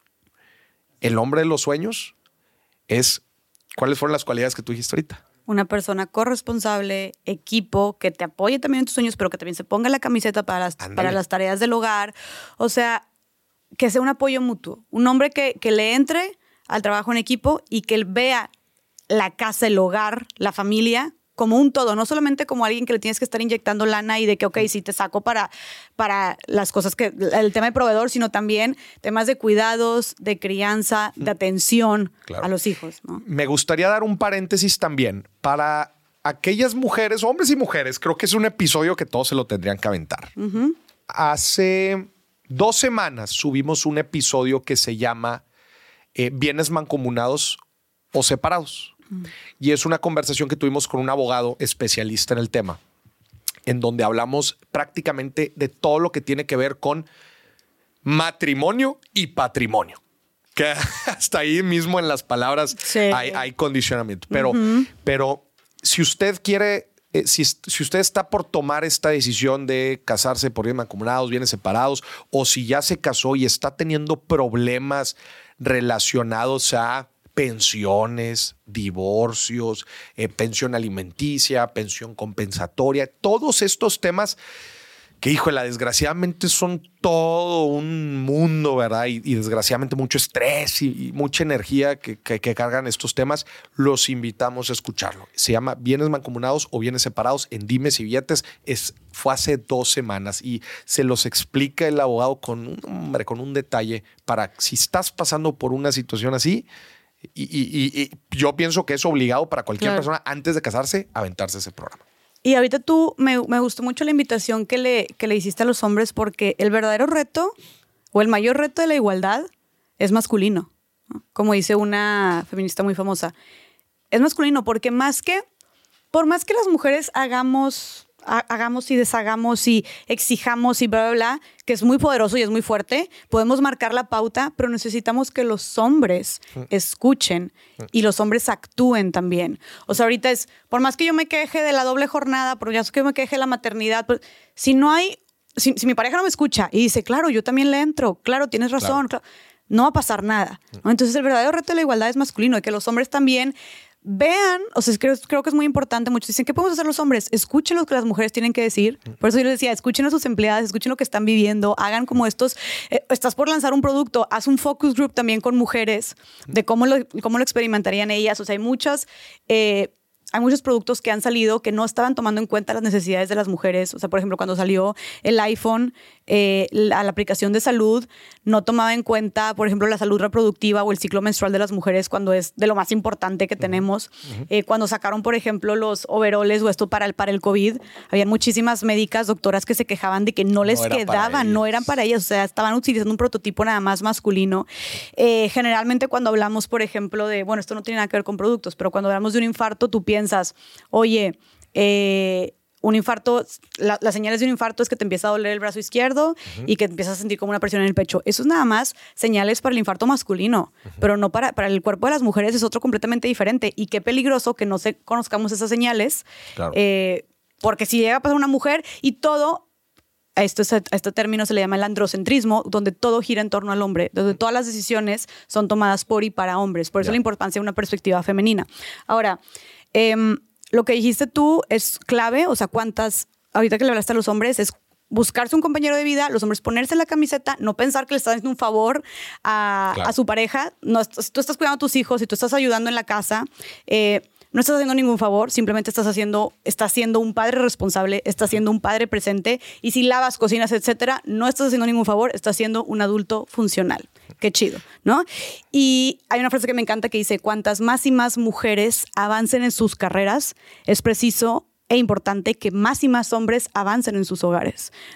Eh, ahorita dijiste también algo de, de, cómo el COVID había e influenciado y revolucionado nuestra manera de trabajar. Eso fue muy bueno para las mujeres también. Y creo que el COVID también, al estar todos encerrados, le dio a los hombres también mucha perspectiva de lo que viven las mujeres. Estoy jalando, pero tengo que atender a los niños, pero no sé qué, y de repente... Ya vi todo lo que sucede en la casa. Y como quiera, el COVID terminó afectando más a las mujeres, porque fueron más las mujeres las que tuvieron que dejar este, sus carreras, las que tuvieron que dejar sus trabajos para enfocarse 100% en los niños, porque pues tenían, alguien tenía que estarlos cuidando todo el tiempo, ¿no? Algo que hace increíble, por ejemplo, empresas como Bolsa Rosa, es que hace, que tengo entendido que tú has entrevistado a, una de las fundadoras, sí, Cepeda. Es justo lo que ellas empezaron a cuestionar este modelo tradicional porque hasta antes de COVID, y ahorita sigue pasando mucho, ¿cómo, cómo es el, la cultura laboral del trabajo en México? Pues son jornadas laborales extensas, eh, viajes lejos de casa, reuniones durante los fines de semana, este, una cultura del, donde el trabajo es todo lo primordial y si no estás todo el tiempo enfocado 100% en el trabajo y tienes más cosas personales, entonces no te interesa tanto no, o no, no es tu prioridad. Y todo esto, a final de cuentas, a las que se terminaba llevando más de encuentro, también era a las mujeres. Entonces, este tema también, el, el, el ¿cómo se dice? Home office, home office, las jornadas laborales más flexibles, ¿no? Eh, Zoom para no tener que estar eh, teniendo reuniones en a deshoras. Todo eso ayuda mucho a las mujeres, ¿no? Y también, obviamente, siempre de la mano con que los hombres también se pongan la camiseta y ayuden en la parte, o cooperen, no ayuden, cooperen en la parte privada. Pero también algo que no podemos dejar de lado, ajá, no ayudar, es cooperar. Este, es, ¿cómo se dice? Es, es tu trabajo también, ¿no? Y luego por eso dicen, no, deja de, dejen de aplaudir a los hombres por cambiar un pañal, dejen de aplaudir a los hombres por lavar su plato. Y esto también, y volvemos a lo mismo, es lo que te decía de los estereotipos de género, pues porque también a los hombres desde chiquitos, pues tú tuviste puros hermanos, pero yo que eh, lo podemos ver en casas donde son hombres y mujeres como en mi casa, oye, los hermanos están jugando Xbox y es niñas pongan la mesa, niñas este laven los platos, niñas recojan la cocina, siempre. Y yo he hecho muchos videos por esto y saltan ahí, te digo, ahí están las, las experiencias colectivas donde todo el mundo es claro, las mujeres siempre se, han, se, han, encargado de atender, de cuidar y de servir. Los ves en las navidades, los ves en las comidas familiares, los hombres están platicando, los hombres están con su cheve, los hombres están, los niños están jugando Xbox, están jugando luchitas entre ellos y las mujeres son las que están sirviendo, te saco otro pastel, te traigo no sé qué.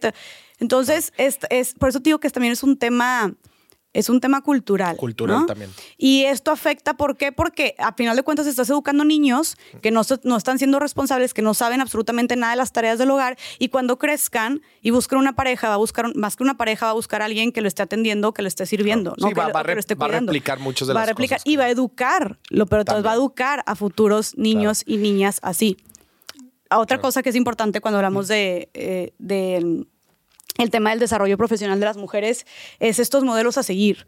O sea, también como hay tantas, o sea, como hay tanta escasez de mujeres en puestos de liderazgo, las niñas o las mujeres no tenemos como a quién mirar para arriba y sentirnos identificadas y sentirnos inspiradas y decir, ay, pues yo puedo estar ahí. Si ella llegó ahí, yo puedo estar ahí. O mentoras, gente a la cual pedirle un consejo que te entienda. Yo ahorita en, en, lo que he estado haciendo en mi, en mi carrera, en mi desarrollo profesional en los últimos dos años, te puedo decir que ha sido clave para mí tener mujeres para las cuales mirar para arriba y, y, pedirles consejo y que me digan, haz esto, lo otro, que me conecten. Y eso mucho se suele hacer entre hombres como la camaradería, ¿no? O este el club de Toby, donde sí, entre vatos y vamos por, vámonos por unas cheves, esto los juevesitos o el after office, ¿no? Y te presento este compa y no sé qué. Pero eso generalmente suelen ser espacios donde solamente hay hombres. Y no se diga una mujer que tiene un hijo, este, pues no va a poder estar yendo a esas reuniones, ¿no? Entonces, estas son cosas también que son, forman, o sea, forman parte de la cultura y que a final de cuentas, pues tal vez no lo puedas decir como tal en una estadística, pero que sucede. También que llegues a un trabajo y a un hombre no le van a preguntar, ¿piensas embarazarte? o, o, piensas tener hijos. ¿Por qué? Porque se asume que las que no va a tener que no va a tener problema no va a tener porque va alguien más porque no va a sacrificar nada porque alguien más va exacto a en cambio si una mujer llega es de las primeras cosas que te preguntan. Tienes hijos estás embarazada tengo una amiga que ella tiene maestría doctorado se dedica al área de publicidad. Una mega crack y súper frustrada me contó Jessica es que he ido ya a cinco empresas mm. tengo un historial increíble eh, estoy súper preparada pero en cuanto les digo, muestran un chorro de interés. En cuanto les digo que tengo un niño de dos años, aparte es mamá soltera, mm. en cuanto les digo que tengo un niño de dos años es, muchas gracias, este, te avisamos. Obviamente nunca le avisan nada, ¿no? Entonces me dice, qué injusto, qué injusto. Y es más, es tanta la doble moral también entre hombres y mujeres que al contrario, cuando un hombre llega y dice que tiene familia, pues hasta le van a dar el trabajo a él porque, pues, oye, es un, es vamos a ver por él y por sus hijos. Tiene que responder ante la familia. Y si llega una mujer soltera, y un hombre con hijos, le van a dar el, trabajo al hombre con hijos, pues para apoyarlo a él y a su familia. Porque es el proveedor. Porque es el proveedor. Una mujer soltera no. En cambio, si llega una mujer, le van a preguntar, eh, tienes hijos, te piensas embarazar y eso va a jugar en tu contra a final de cuentas, ¿no? Y ojo, también para que sepan, eso ya es ilegal. No te pueden preguntar si te, o sea, la gente no te, que te está reclutando. Es ilegal. Es ilegal. No te pueden preguntar si piensas embarazarte o si estás embarazada, si piensas tener hijos. Es que era tanta, tanta la afectación, o sea. Es que me imagino que se han de preguntar todos. Claro, o sea, y, afecta tanto que pues entonces ya es algo que influye tanto en la decisión mm. que pues ya no. La doble moral también en y eso es lo mismo, o sea, la doble moral en, los temas de liderazgo. Y una mujer este, ambiciosa, o una mujer entrona, una mujer que te dice las cosas directo, una mujer que no se anda con rodeos, una mujer así con, con ovarios, porque le dicen una mujer buena, una mujer con ovarios, eh, que en un puesto de poder la gente no, es que es una perra, es que es una histérica, es que está en sus días, es que le falta sexo, es que está loca. Un hombre que haga exactamente lo mismo es que es un súper buen líder. Es que tiene habilidades de comunicación, de liderazgo, de autoridad, excelente. Entonces, hay muchísima doble moral también porque no estamos acostumbradas a ver a mujeres ejerciendo este poder o esta autoridad. Y a, lo que voy con el tema de, de, de, pues, de, de, role models, o sea, de modelos a seguir, es que también, claro que esto afecta mucho en la psicología de las niñas o de las mujeres. Pues sí, pues tal vez a mí no me interesa ser, ser, una, ser, ser una CEO o ser una mujer presidenta, pues porque nunca había nadie que se pareciera a mí en esos puestos, ¿no? Inconscientemente ni siquiera lo consideré como algo que yo podría hacer. Claro, no, no ves ninguna oportunidad ahí. Hay, hay, una imagen, hay varias imágenes súper poderosas de Kamala Harris, que fue la, primera mujer vicepresidenta de los Estados Unidos y aparte una mujer afrodescendiente, es algo súper poderoso, eh, donde salen eh, y salieron así en varios, salieron de New York Times y en varios eh, reportes, reportajes, que estaba Kamala Harris como jurando, o sea, de que haciendo la toma del, puesto del juramento. Y sale así en grande en la pantalla y hay un chorro de fotos de casas de personas de Estados Unidos que le tomaron a sus hijas, que son niñas así frente a la pantalla viendo cómo Kamala Harris estaba tomando el puesto. y son niñas de 5 años, de 9 años, de 10 años y salen así. Hay niñas afrodescendientes también que salen viéndola. Y eso fue algo súper poderoso porque contaba en este reportaje de The New York Times una mamá que decía que, que, su hija estaba viendo a Kamala y luego vio a, a este, al presidente Joe Biden y le, le, pregunta a su mamá, mami, ¿y por qué no son dos mujeres? O sea, ¿por qué no es una mujer vicepresidenta y otra mujer presidenta también? Entonces esa mamá dice que le impactó mucho porque ella ya lo veía como una posibilidad. O sea, el, hecho de ver una mujer también ahí ocupando ese puesto, dice, ¿y por qué no hay dos? ¿No? Porque ella ya se siente identificada y lo ve como, un, está abierta la posibilidad. Esa es la la importancia también de contarle, si tienen hijas chiquitas, este, si, o si, van a si llegan a tener, de mostrarle también estos, estas mujeres inspiradoras, estas mujeres líderes, estas mujeres que pues han abierto camino para que se sientan identificadas y digas, güey, yo también puedo. Y eso es lo poderoso también muchas veces en este, en este evento que acabo de ir donde estaba tu tía. Eh, eventos, y, todas coincidimos con lo mismo, eventos como de mujeres empresarias, mujeres líderes, sharara, todos estos congresos que se están haciendo mucho últimamente, a final de cuentas todas coincidimos, porque dijimos unas palabras al final, en que para nosotras fue como una recarga de energía, de, de motivación y de gasolina porque vimos a tantas mujeres haciendo cosas tan chingonas que nos sentimos acompañadas y dijimos, ok, de que no estoy sola en esto, vamos por buen camino. Te le empiezas a creer también. Te le empiezas a creer, ajá. Entonces, eso es algo que eh, viendo tanta, o sea, tanta escasez de poder y de representación en las mujeres en puestos de liderazgo, tomando decisiones importantes. Claro. Este tipo de eventos es, o el creérnosla y el, creer en nosotras es súper importante y derribar el techo de cristal en el interior, que es el que mencionamos también, el techo de cristal. O sea, estamos hablando del techo de cristal en el exterior, que hablamos ya de todos estos obstáculos que podíamos decir las mujeres que no quiero pasar de alto antes de entrar al techo de cristal en el interior no quiero pasar de alto el tema del acoso laboral también. O sea, en México, el, aquí tengo el dato para no mentirte, el 54% de las mujeres han sufrido acoso laboral en la economía formal. En la economía formal. Ajá, en una la de formal. Ajá.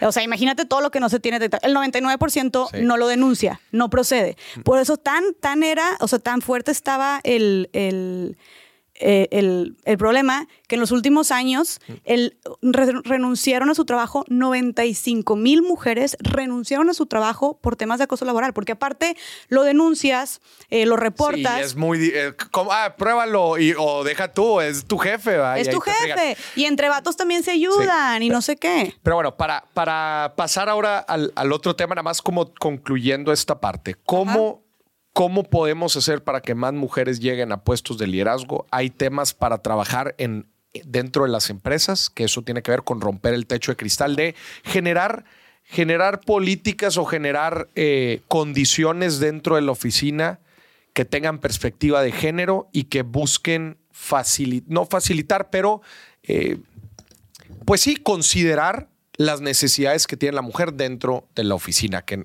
normalmente no está, por, por diseño no fue hecho así, porque pues eh, históricamente los que diseñaban eso eran hombres. Luego, en la parte eso es en la oficina. Oye, salas de lactancia, por ejemplo, también, eso no lo mencionamos. O sea, como tomen estas, estas ideas o estas iniciativas tomando en cuenta mucho el tema de maternidad, hablen con sus empleadas y también eh, un ejemplo, por, o sea, por ejemplo, es el tema de salas de lactancia o centros de guarderías para, mm. para poder combatir ese, esa, esa, conciliar la maternidad con el trabajo. Luego, también en la familia, ¿verdad? El tema del condicionamiento de chicas, de ver estos también eh, eh, mentores o modelos a seguir y, también lo que les lo que les decimos a nuestros hijos y a nuestras hijas de que, es posible. Reconocerlas, claro, hacer, o sea, que, que, sueñen en grande, que ellas mm. pueden cultivar mucho esta semillita de seguridad y de autoconfianza en ellas. Y en la parte de los hombres también, de decir, bueno, ¿cuál es tu rol dentro de todo esto? Y pues en una familia no nada más se aporta dinero. El dinero no es lo único que aporta valor. Es que, es que yo creo que también es, es parte todo de cambiar el chip dentro de, una pareja, dentro de una familia. Porque luego, nos, porque luego hasta se utiliza el dinero como, una, como un instrumento de poder y desgraciadamente hasta de violencia. Claro. Entonces, poner el dinero, eh, entender que que hay valor detrás de las labores del hogar, hay, hay valor dentro de la misma educación que se le da a los hijos en el hogar y que el dinero no va a solucionarlo todo y no es lo único importante que se genera. Y pues hacer estos trade-offs, ¿verdad? De decir, oye, si mi pareja es la que quiere desarrollarse económicamente y es su sueño y le va muy bien y todo, pues yo también tengo que adaptar esto. ¿Por qué? Porque los dos decidimos ser, ser familia. Los dos decidimos y yo lo, debe, lo debí de considerar, porque eso, eso también, el hombre cuando va a tener un hijo, una hija, eh, no piensa tanto en el sacrificio que tiene que hacer eh, em, profesionalmente. Normalmente es la mujer quien piensa a la madre, voy a tener un hijo, este, y el hombre no, el hombre lo da por sentado, decir, ah, bueno, pues bueno, ahí este, nos hacemos garras. No, tiene que ser una visión más este, conjunta, una visión de familia, no solamente eh, eh, de mujer. Y eso también se ve reflejado en el espacio de trabajo. Muchas mujeres eh, trabajadoras dicen que esa carga mental no la tienen los hombres. No la tienen los Ellas están en el trabajo y sí están en el trabajo, pero están pensando, eh, no le hice de comer al niño, o qué voy a darles de comer, a qué horas voy a pasar, no voy a, voy a llegar tarde. Todo eso también es carga mental, es energía, es desgastante, es abrumador y eso lo, esa carga la mayoría de las veces se las llevan las mujeres. Entonces también, este... Eh, creo que todo eso es algo, a es algo a tomar en cuenta a final de cuentas. A, eh, súper importante, si ya si eres una empresa que tienes más de 20 trabajadores, eh, ya por ley tienes que tener un protocolo para combatir el hostigamiento y el acoso sexual en tu trabajo. Más de 20 personas. Más de 20. O sea, ya fue ley desde 2019 en la ley federal del trabajo. Era tanto este problema de acoso sexual que aparte, tan, aparte, tantas, ya por sí todo lo que estamos lidiando, muchas mujeres se salían y renunciaban, como te dije, más de 95 mil por el hecho de que estaban siendo acosadas. Yo tengo una amiga que me, era una chingona en su puesto y me dijo, pero era de paqueterías y lidiaba con todos los, los que estaban, este, los paqueteros que estaban entregando y así llevando. Y dijo, no podía, no, ya no pude con el acoso, estuvo horrible. Entonces se salió. Em, y fue, es, tanto este problema que en México eh, se hizo dentro de la Ley Federal del Trabajo, tienes que, si eres una empresa de más de 20 empleados, tener un protocolo de denuncia para el hostigamiento y el acoso sexual dentro de tu trabajo. Y si tú eres un empleado que estás trabajando en una empresa este, que tenga más de 20 empleados, tienes derecho también a exigirlo. ¿no?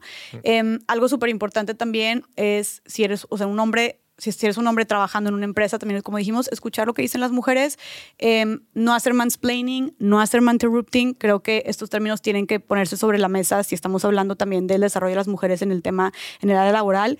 Son dos fenómenos que suceden tanto que se les se inventó un término, se les adjudicó un término que se llama manterrupting y mansplaining. A ver, explícalo. En Estados Unidos y ya pues en México este, significa, bueno, el, por ejemplo, el mansplaining eh, es de dos palabras conjugadas en inglés, que es man, de hombre, y explaining, de explicando, o sea, un hombre explicando, que es que sucede mucho, te digo, sucede tanto, que es un, como un fenómeno social, que se adjudica un término, que es cuando los hombres le explican cosas a las mujeres. De hecho, hay un libro que se llama Los hombres me explican cosas, que es cuando los hombres se sienten como con esta superioridad moral o esta autoridad de llegar con una mujer que es experta en el tema o que sabe absolutamente todo lo que está haciendo, pero se sienten con esta, esta superioridad y autoridad de explicar. No, no, no. Y generalmente viene con frases condescendientes, ¿no? De que no, no, no, lo estás haciendo mal, déjame te lo explico. Este, no, no sabes de lo que estás hablando. O sea, dar por hecho que no sabe. Ajá. Y, y, generalmente pasa cuando es una mujer ya experta en el tema. O sea, si te dijera cuántos hombres me han venido a explicar a mí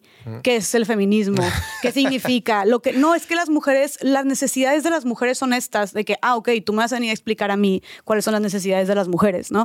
Y sucede muchísimo, te digo. Entonces, este mansplaining, y a final de cuentas lo que hace es como invalidar o minimizar la voz y las opiniones de las mujeres. Claro, claro. El interrupting es hombres interrumpiendo a mujeres, se suele dar muchísimo también, especialmente como en juntas o así en los espacios de trabajo. Eh, de, que, de que los hombres interrumpen muchísimo a las mujeres. Y tú puedes decir, ay, bueno, eso es una cuestión de educación, ¿no? Eso es una cuestión de, de, de, valores y educación. Este, pero no es así, también tiene un factor género, porque los hombres, y esto saliendo en New York Times, interrumpen tres veces más a las mujeres que otros hombres. O sea, los hombres están interrumpiendo eh, tres veces más a las mujeres que lo que interrumpen otros hombres. Ah, que lo que interrumpen otros, otros hombres. a ver, pero también para que la gente, digo, a ver, te acabo de interrumpir, pero yo aquí siempre No, yo aquí siempre interrumpo a todos, sean hombres y mujeres. No, está bien. A ver, no, estoy diciendo Porque le van a decir, Ay, es que Mauricio interrumpe mucho a Jessica. Pues ya, es, es, es el podcast ahí. a mí siempre me dicen también que interrumpo a mis invitadas. O sea, estamos hablando de conceptos donde, o sea, generalmente es en espacios de trabajo y generalmente o es entre compañeros de trabajo o donde hay jerarquías también. Que a final de cuentas, este, y, cuando es algo sistemático y repetitivo, ¿no? Eh, a final de cuentas, te digo, los hombres interrumpen mucho más, tres veces más a las mujeres que los hombres y las mujeres son interrumpidas principalmente por hombres. O sea, no por otras mujeres, sino principalmente por hombres. Y a final de cuentas, ¿Qué es lo que sigue perpetuando? Que las mujeres todavía duden más en levantar la voz, no propongan tanto, no den tantas ideas y se queden, o sea, se sigan manteniendo calladas y se, se perpetúe mucho más la voz, la opinión eh, o el, dominio público de, las opiniones de los hombres que el de las mujeres en, las, en, las empresas, ¿no? Entonces, manterruping, mansplaining, hay que estar súper abusados de esas cosas.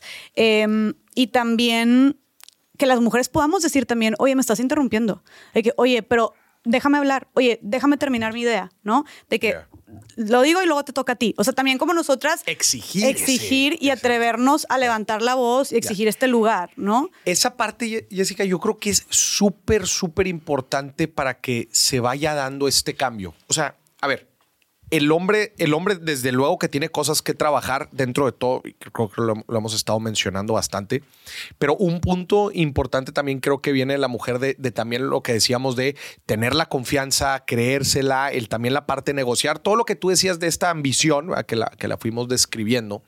Eh, dentro de, eh, dentro de todo este dentro de todo este cambio verdad o sea creo que mm, o sea hay tarea por todos lados, ¿no? No, y todo eso se le llama, o sea, porque también existe, todo lo que hablamos es el techo de cristal en el exterior, pero el techo de cristal en el interior es, eso es el que decía Sheryl Sandberg, o sea, que está la CFO de Facebook, es que yo me eché su libro, está buenísimo, se llama Vayamos para adelante. Eh, ella decía de que también, y, lo vemos muchas mujeres, que las mujeres también, definitivamente hay un factor que también juega en nuestra contra, que es que no nos la creemos tanto, que no aceptamos tanto nuestros méritos o nuestros cumplidos. Un hombre generalmente tú le dices, ay, eres un chingón, felicidades porque hiciste esto. Ah, sí, claro, me la bañé, no sé qué. Pero una mujer le dices algún cumplido o algún mérito y dices, ay, no, no, hombre, no es para tanto. No, hombre, fue súper fácil. No, hombre, me ayudó Chuchito. Entonces también el apropiarnos y adueñarnos de nuestros méritos, el reconocernos y el atrevernos a exigir, ser más seguras Esto se le llama la brecha de la confianza, a final de cuentas. Hay una brecha de confianza también. Los hombres son mucho más seguros de sí mismos para exigir, para negociar. Los hombres negocian hasta tres veces más su sueldo. Los hombres, hay una oportunidad laboral, una vacante, y los hombres con cumplir el 50% de los requisitos van y se, y, se, y se presentan. Las mujeres tienen que cumplir entre el 90 y el 100% de los requisitos para poder aplicar. O sea, nos sentimos. Se quieren sentir muy seguras. Demasiado. Y eso te dice que en general somos inseguras. Entonces, no nos sentimos como que con miedo, nos sentimos mucho, con mucho miedo a fallar. Entonces, no proponemos, este, no damos ideas, no negociamos más por, por el miedo a fallar. Entonces, como este techo de cristal en el interior, también tenemos que combatirlo las mujeres. Creo que algo que nos sirve muchísimo es este uno, el tener mentoras. Entonces, tengan cualquier mentora.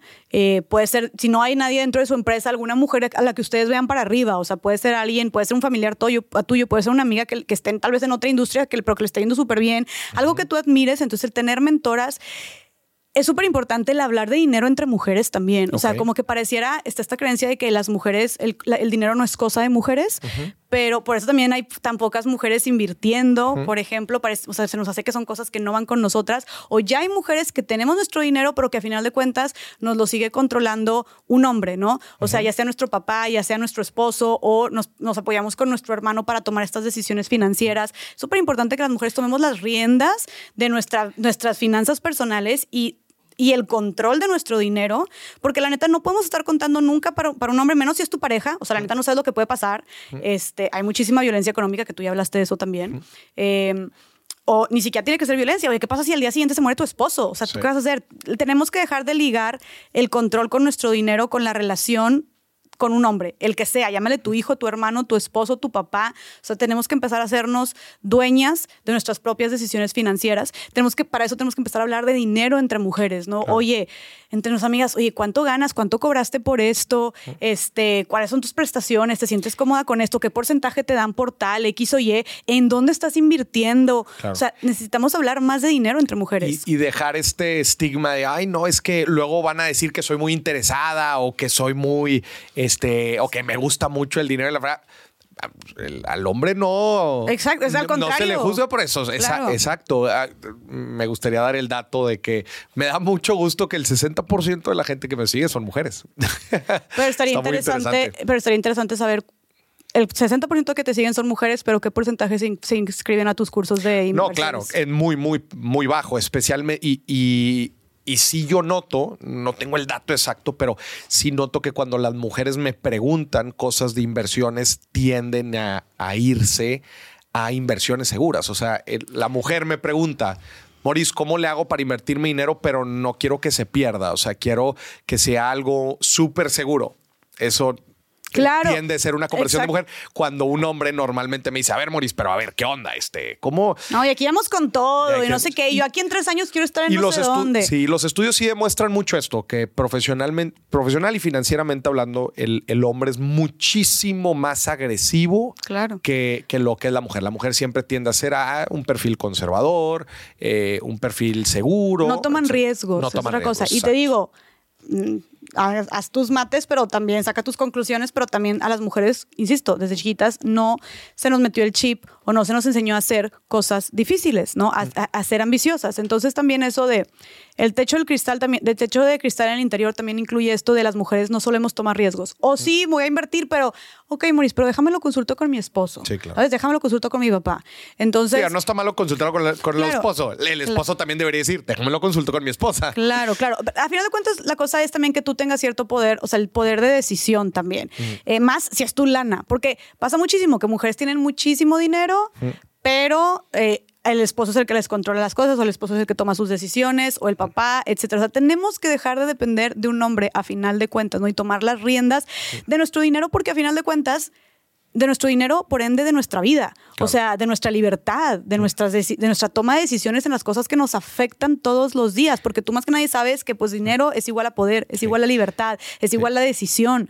Entonces, por eso es súper importante, a final de cuentas, porque toda esta conversación, porque es importante promover a las mujeres la libertad o la equidad de las mujeres en el mundo laboral, porque es importante que las mujeres tengan más libertad también en las empresas, que las dejen de discriminar, que dejemos de tener todos estos obstáculos, porque necesitamos que las mujeres estén ganando más dinero.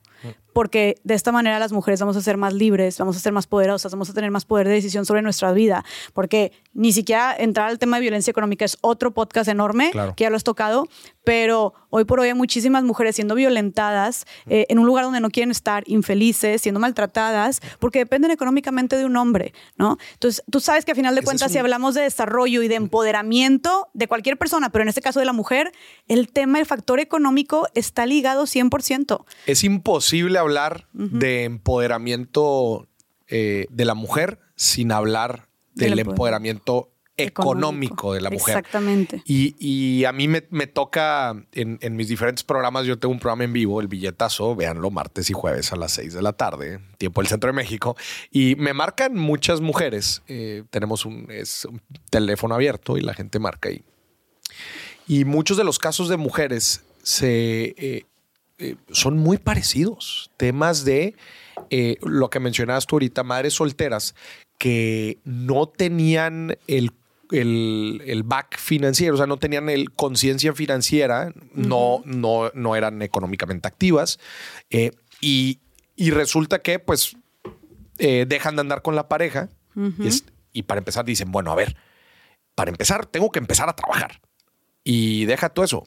Pues ahora tengo que saber administrar, tengo que saber muchas cosas que antes yo se las, eh, se las dejaba 100% a mi pareja ¿y ahora qué hago? ¿verdad? O sea, y, están en, ese crecimiento, pero pues como dices, no se debió de ver relegado ni siquiera en un inicio. De hecho, en el podcast que grabé con esta Liliana Olivares, la fundadora de Adulting, ella dijo, es más, si tú te sales de trabajar en la economía formal, porque sigues trabajando en la casa, pero si tú sales de trabajar, tu esposo debería de darte un sueldo.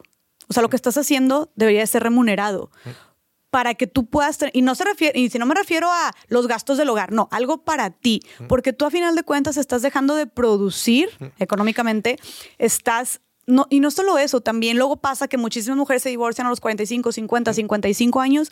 Oye, y no solamente no tienen lana porque nunca trabajaron formalmente, el esposo ya les deja, o sea, las deja sin nada o ya les, eh, ellas por su suerte, sino que ya no saben hacer nada, ya no tienen, no tienen historial, o sea, no tienen este currículum, en ningún, están súper obsoletas de que, oye, no sé manejar una computadora, no sé manejar el correo, pasa muchísimo. ¿Y ahora qué hago? Entonces están completamente solas.